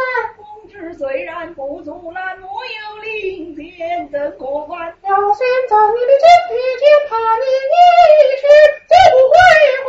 公职赐我的金披肩，见母一面即可还。所以你此路途远，一之间，你怎能够还？功名难离，此路途远，快马加鞭一夜还。是他叫咱名士人一对，苍天就表一番。好好挺丢人的，挺丢人的，我就觉得有种宰鸡的感觉。挺有你攒劲的感觉。这你要不再来一段吧？不来了，不来了。那个再想看上元热看，表表现是不太好，表现是不太好。感觉感觉不满意是吧？不满意再不满意不满意不满意再唱。不是我感觉我说的嗓子有点冒烟儿，我现在我现在我唱的时候我听听不见自己唱的是什么，我自己唱的时候感觉好像音不太准，就是音不准，控制不住现在。那个给你们给你唱一段吧，唱段唱段唱段唱段老生，唱段唱点昆曲的吧，老生。这个这个别别老别老那什么，这个唱反串旦角比较比较不在状态，比较糊涂了先。那个唱个长生殿弹词最后的尾声吧，这个呃什么词儿呢？那个什么词儿来着？这这个最后这个词儿里有这么两句：今日里知音喜遇知音在，这相逢易哉，应相投快哉啊！所以也是感谢大家这个对我的知音啊，虽然唱的不怎么样，但是呢，这个啊。呃，安好似金屋，绕世相空之外，水城望娇艳，寻朝日花东来。今日国君喜遇之音在，这相逢已在，音相投快哉啊！好，抱歉，抱歉。这个这嗓子不给了，说话说话多这儿。梁梁，我唱，梁唱，我还差一个。梁来唱，安利社讲，明儿再听，明儿再听吧，明儿我们活动，明儿再听。明儿过来咱们。这个就以我这个沙哑的嗓音为结束。不过我觉得大家也能理解啊，这个说的也嘚不下午，确实不是我的嗓子问题。好，那时间不早，那我们最后再感谢马斌团长。在国内等一会儿以下几期吧，然后下一周是我们那个骆少军的那个日本战国史第二期工程设计，然后再下一期呃三月是二十二号就是那个对那个刚才大家兴趣都很高涨的那个歌剧话题，有一位常驻留日的一个歌剧演员王小云，然后他呃他会给我们讲如何欣赏歌剧啊，可能跟今天已经差不多了。然后呃王小云他本身也是以前也他对新曲很有很有很有兴趣，所以以后我看他讲的讲的，以后我们可能邀请那个那管那个什么管音乐，不好意思，然后和那个马丁可以大家一起呃做一期类似座谈讨论的形式来做一下对比，哎，对话的形式。我回去做的功课。对对，我可以以前没有尝试过这种形式嘛，所以我觉得做比较有意思。呃，然后这是三月份，四月份的话目前还没有完全定下来。呃，四月二十二号，张哲师兄，就是呃以前的做过基本，他会专门讲一些新疆问题。呃，然后还会有一位我的一个同事，他们对稍微讲一些乌克兰问题，当时不是近代，是是比较早的，就是从那个十七世纪到一九四五年的乌克兰时期。对，呃，暂时就这些。如果大家身边或者自己有什么好的话题，也可以向我推荐。对，我们原来搞过学术项目，搞过学术项目，学术项目可以搞一个，那可以来一场。对，那行，那今天就到这里吧，时间过早了，谢谢大家。哎，对我这还没送出去呢。今天谁提问最多？提问最多的来，来来，提问最多。来，您有奖。这个这是一代长老吧，这就是。一代长老，一代长老，一代长老。谢谢好。有几位提问质量还挺高，您提问质量挺高。能给一张名片？没问题。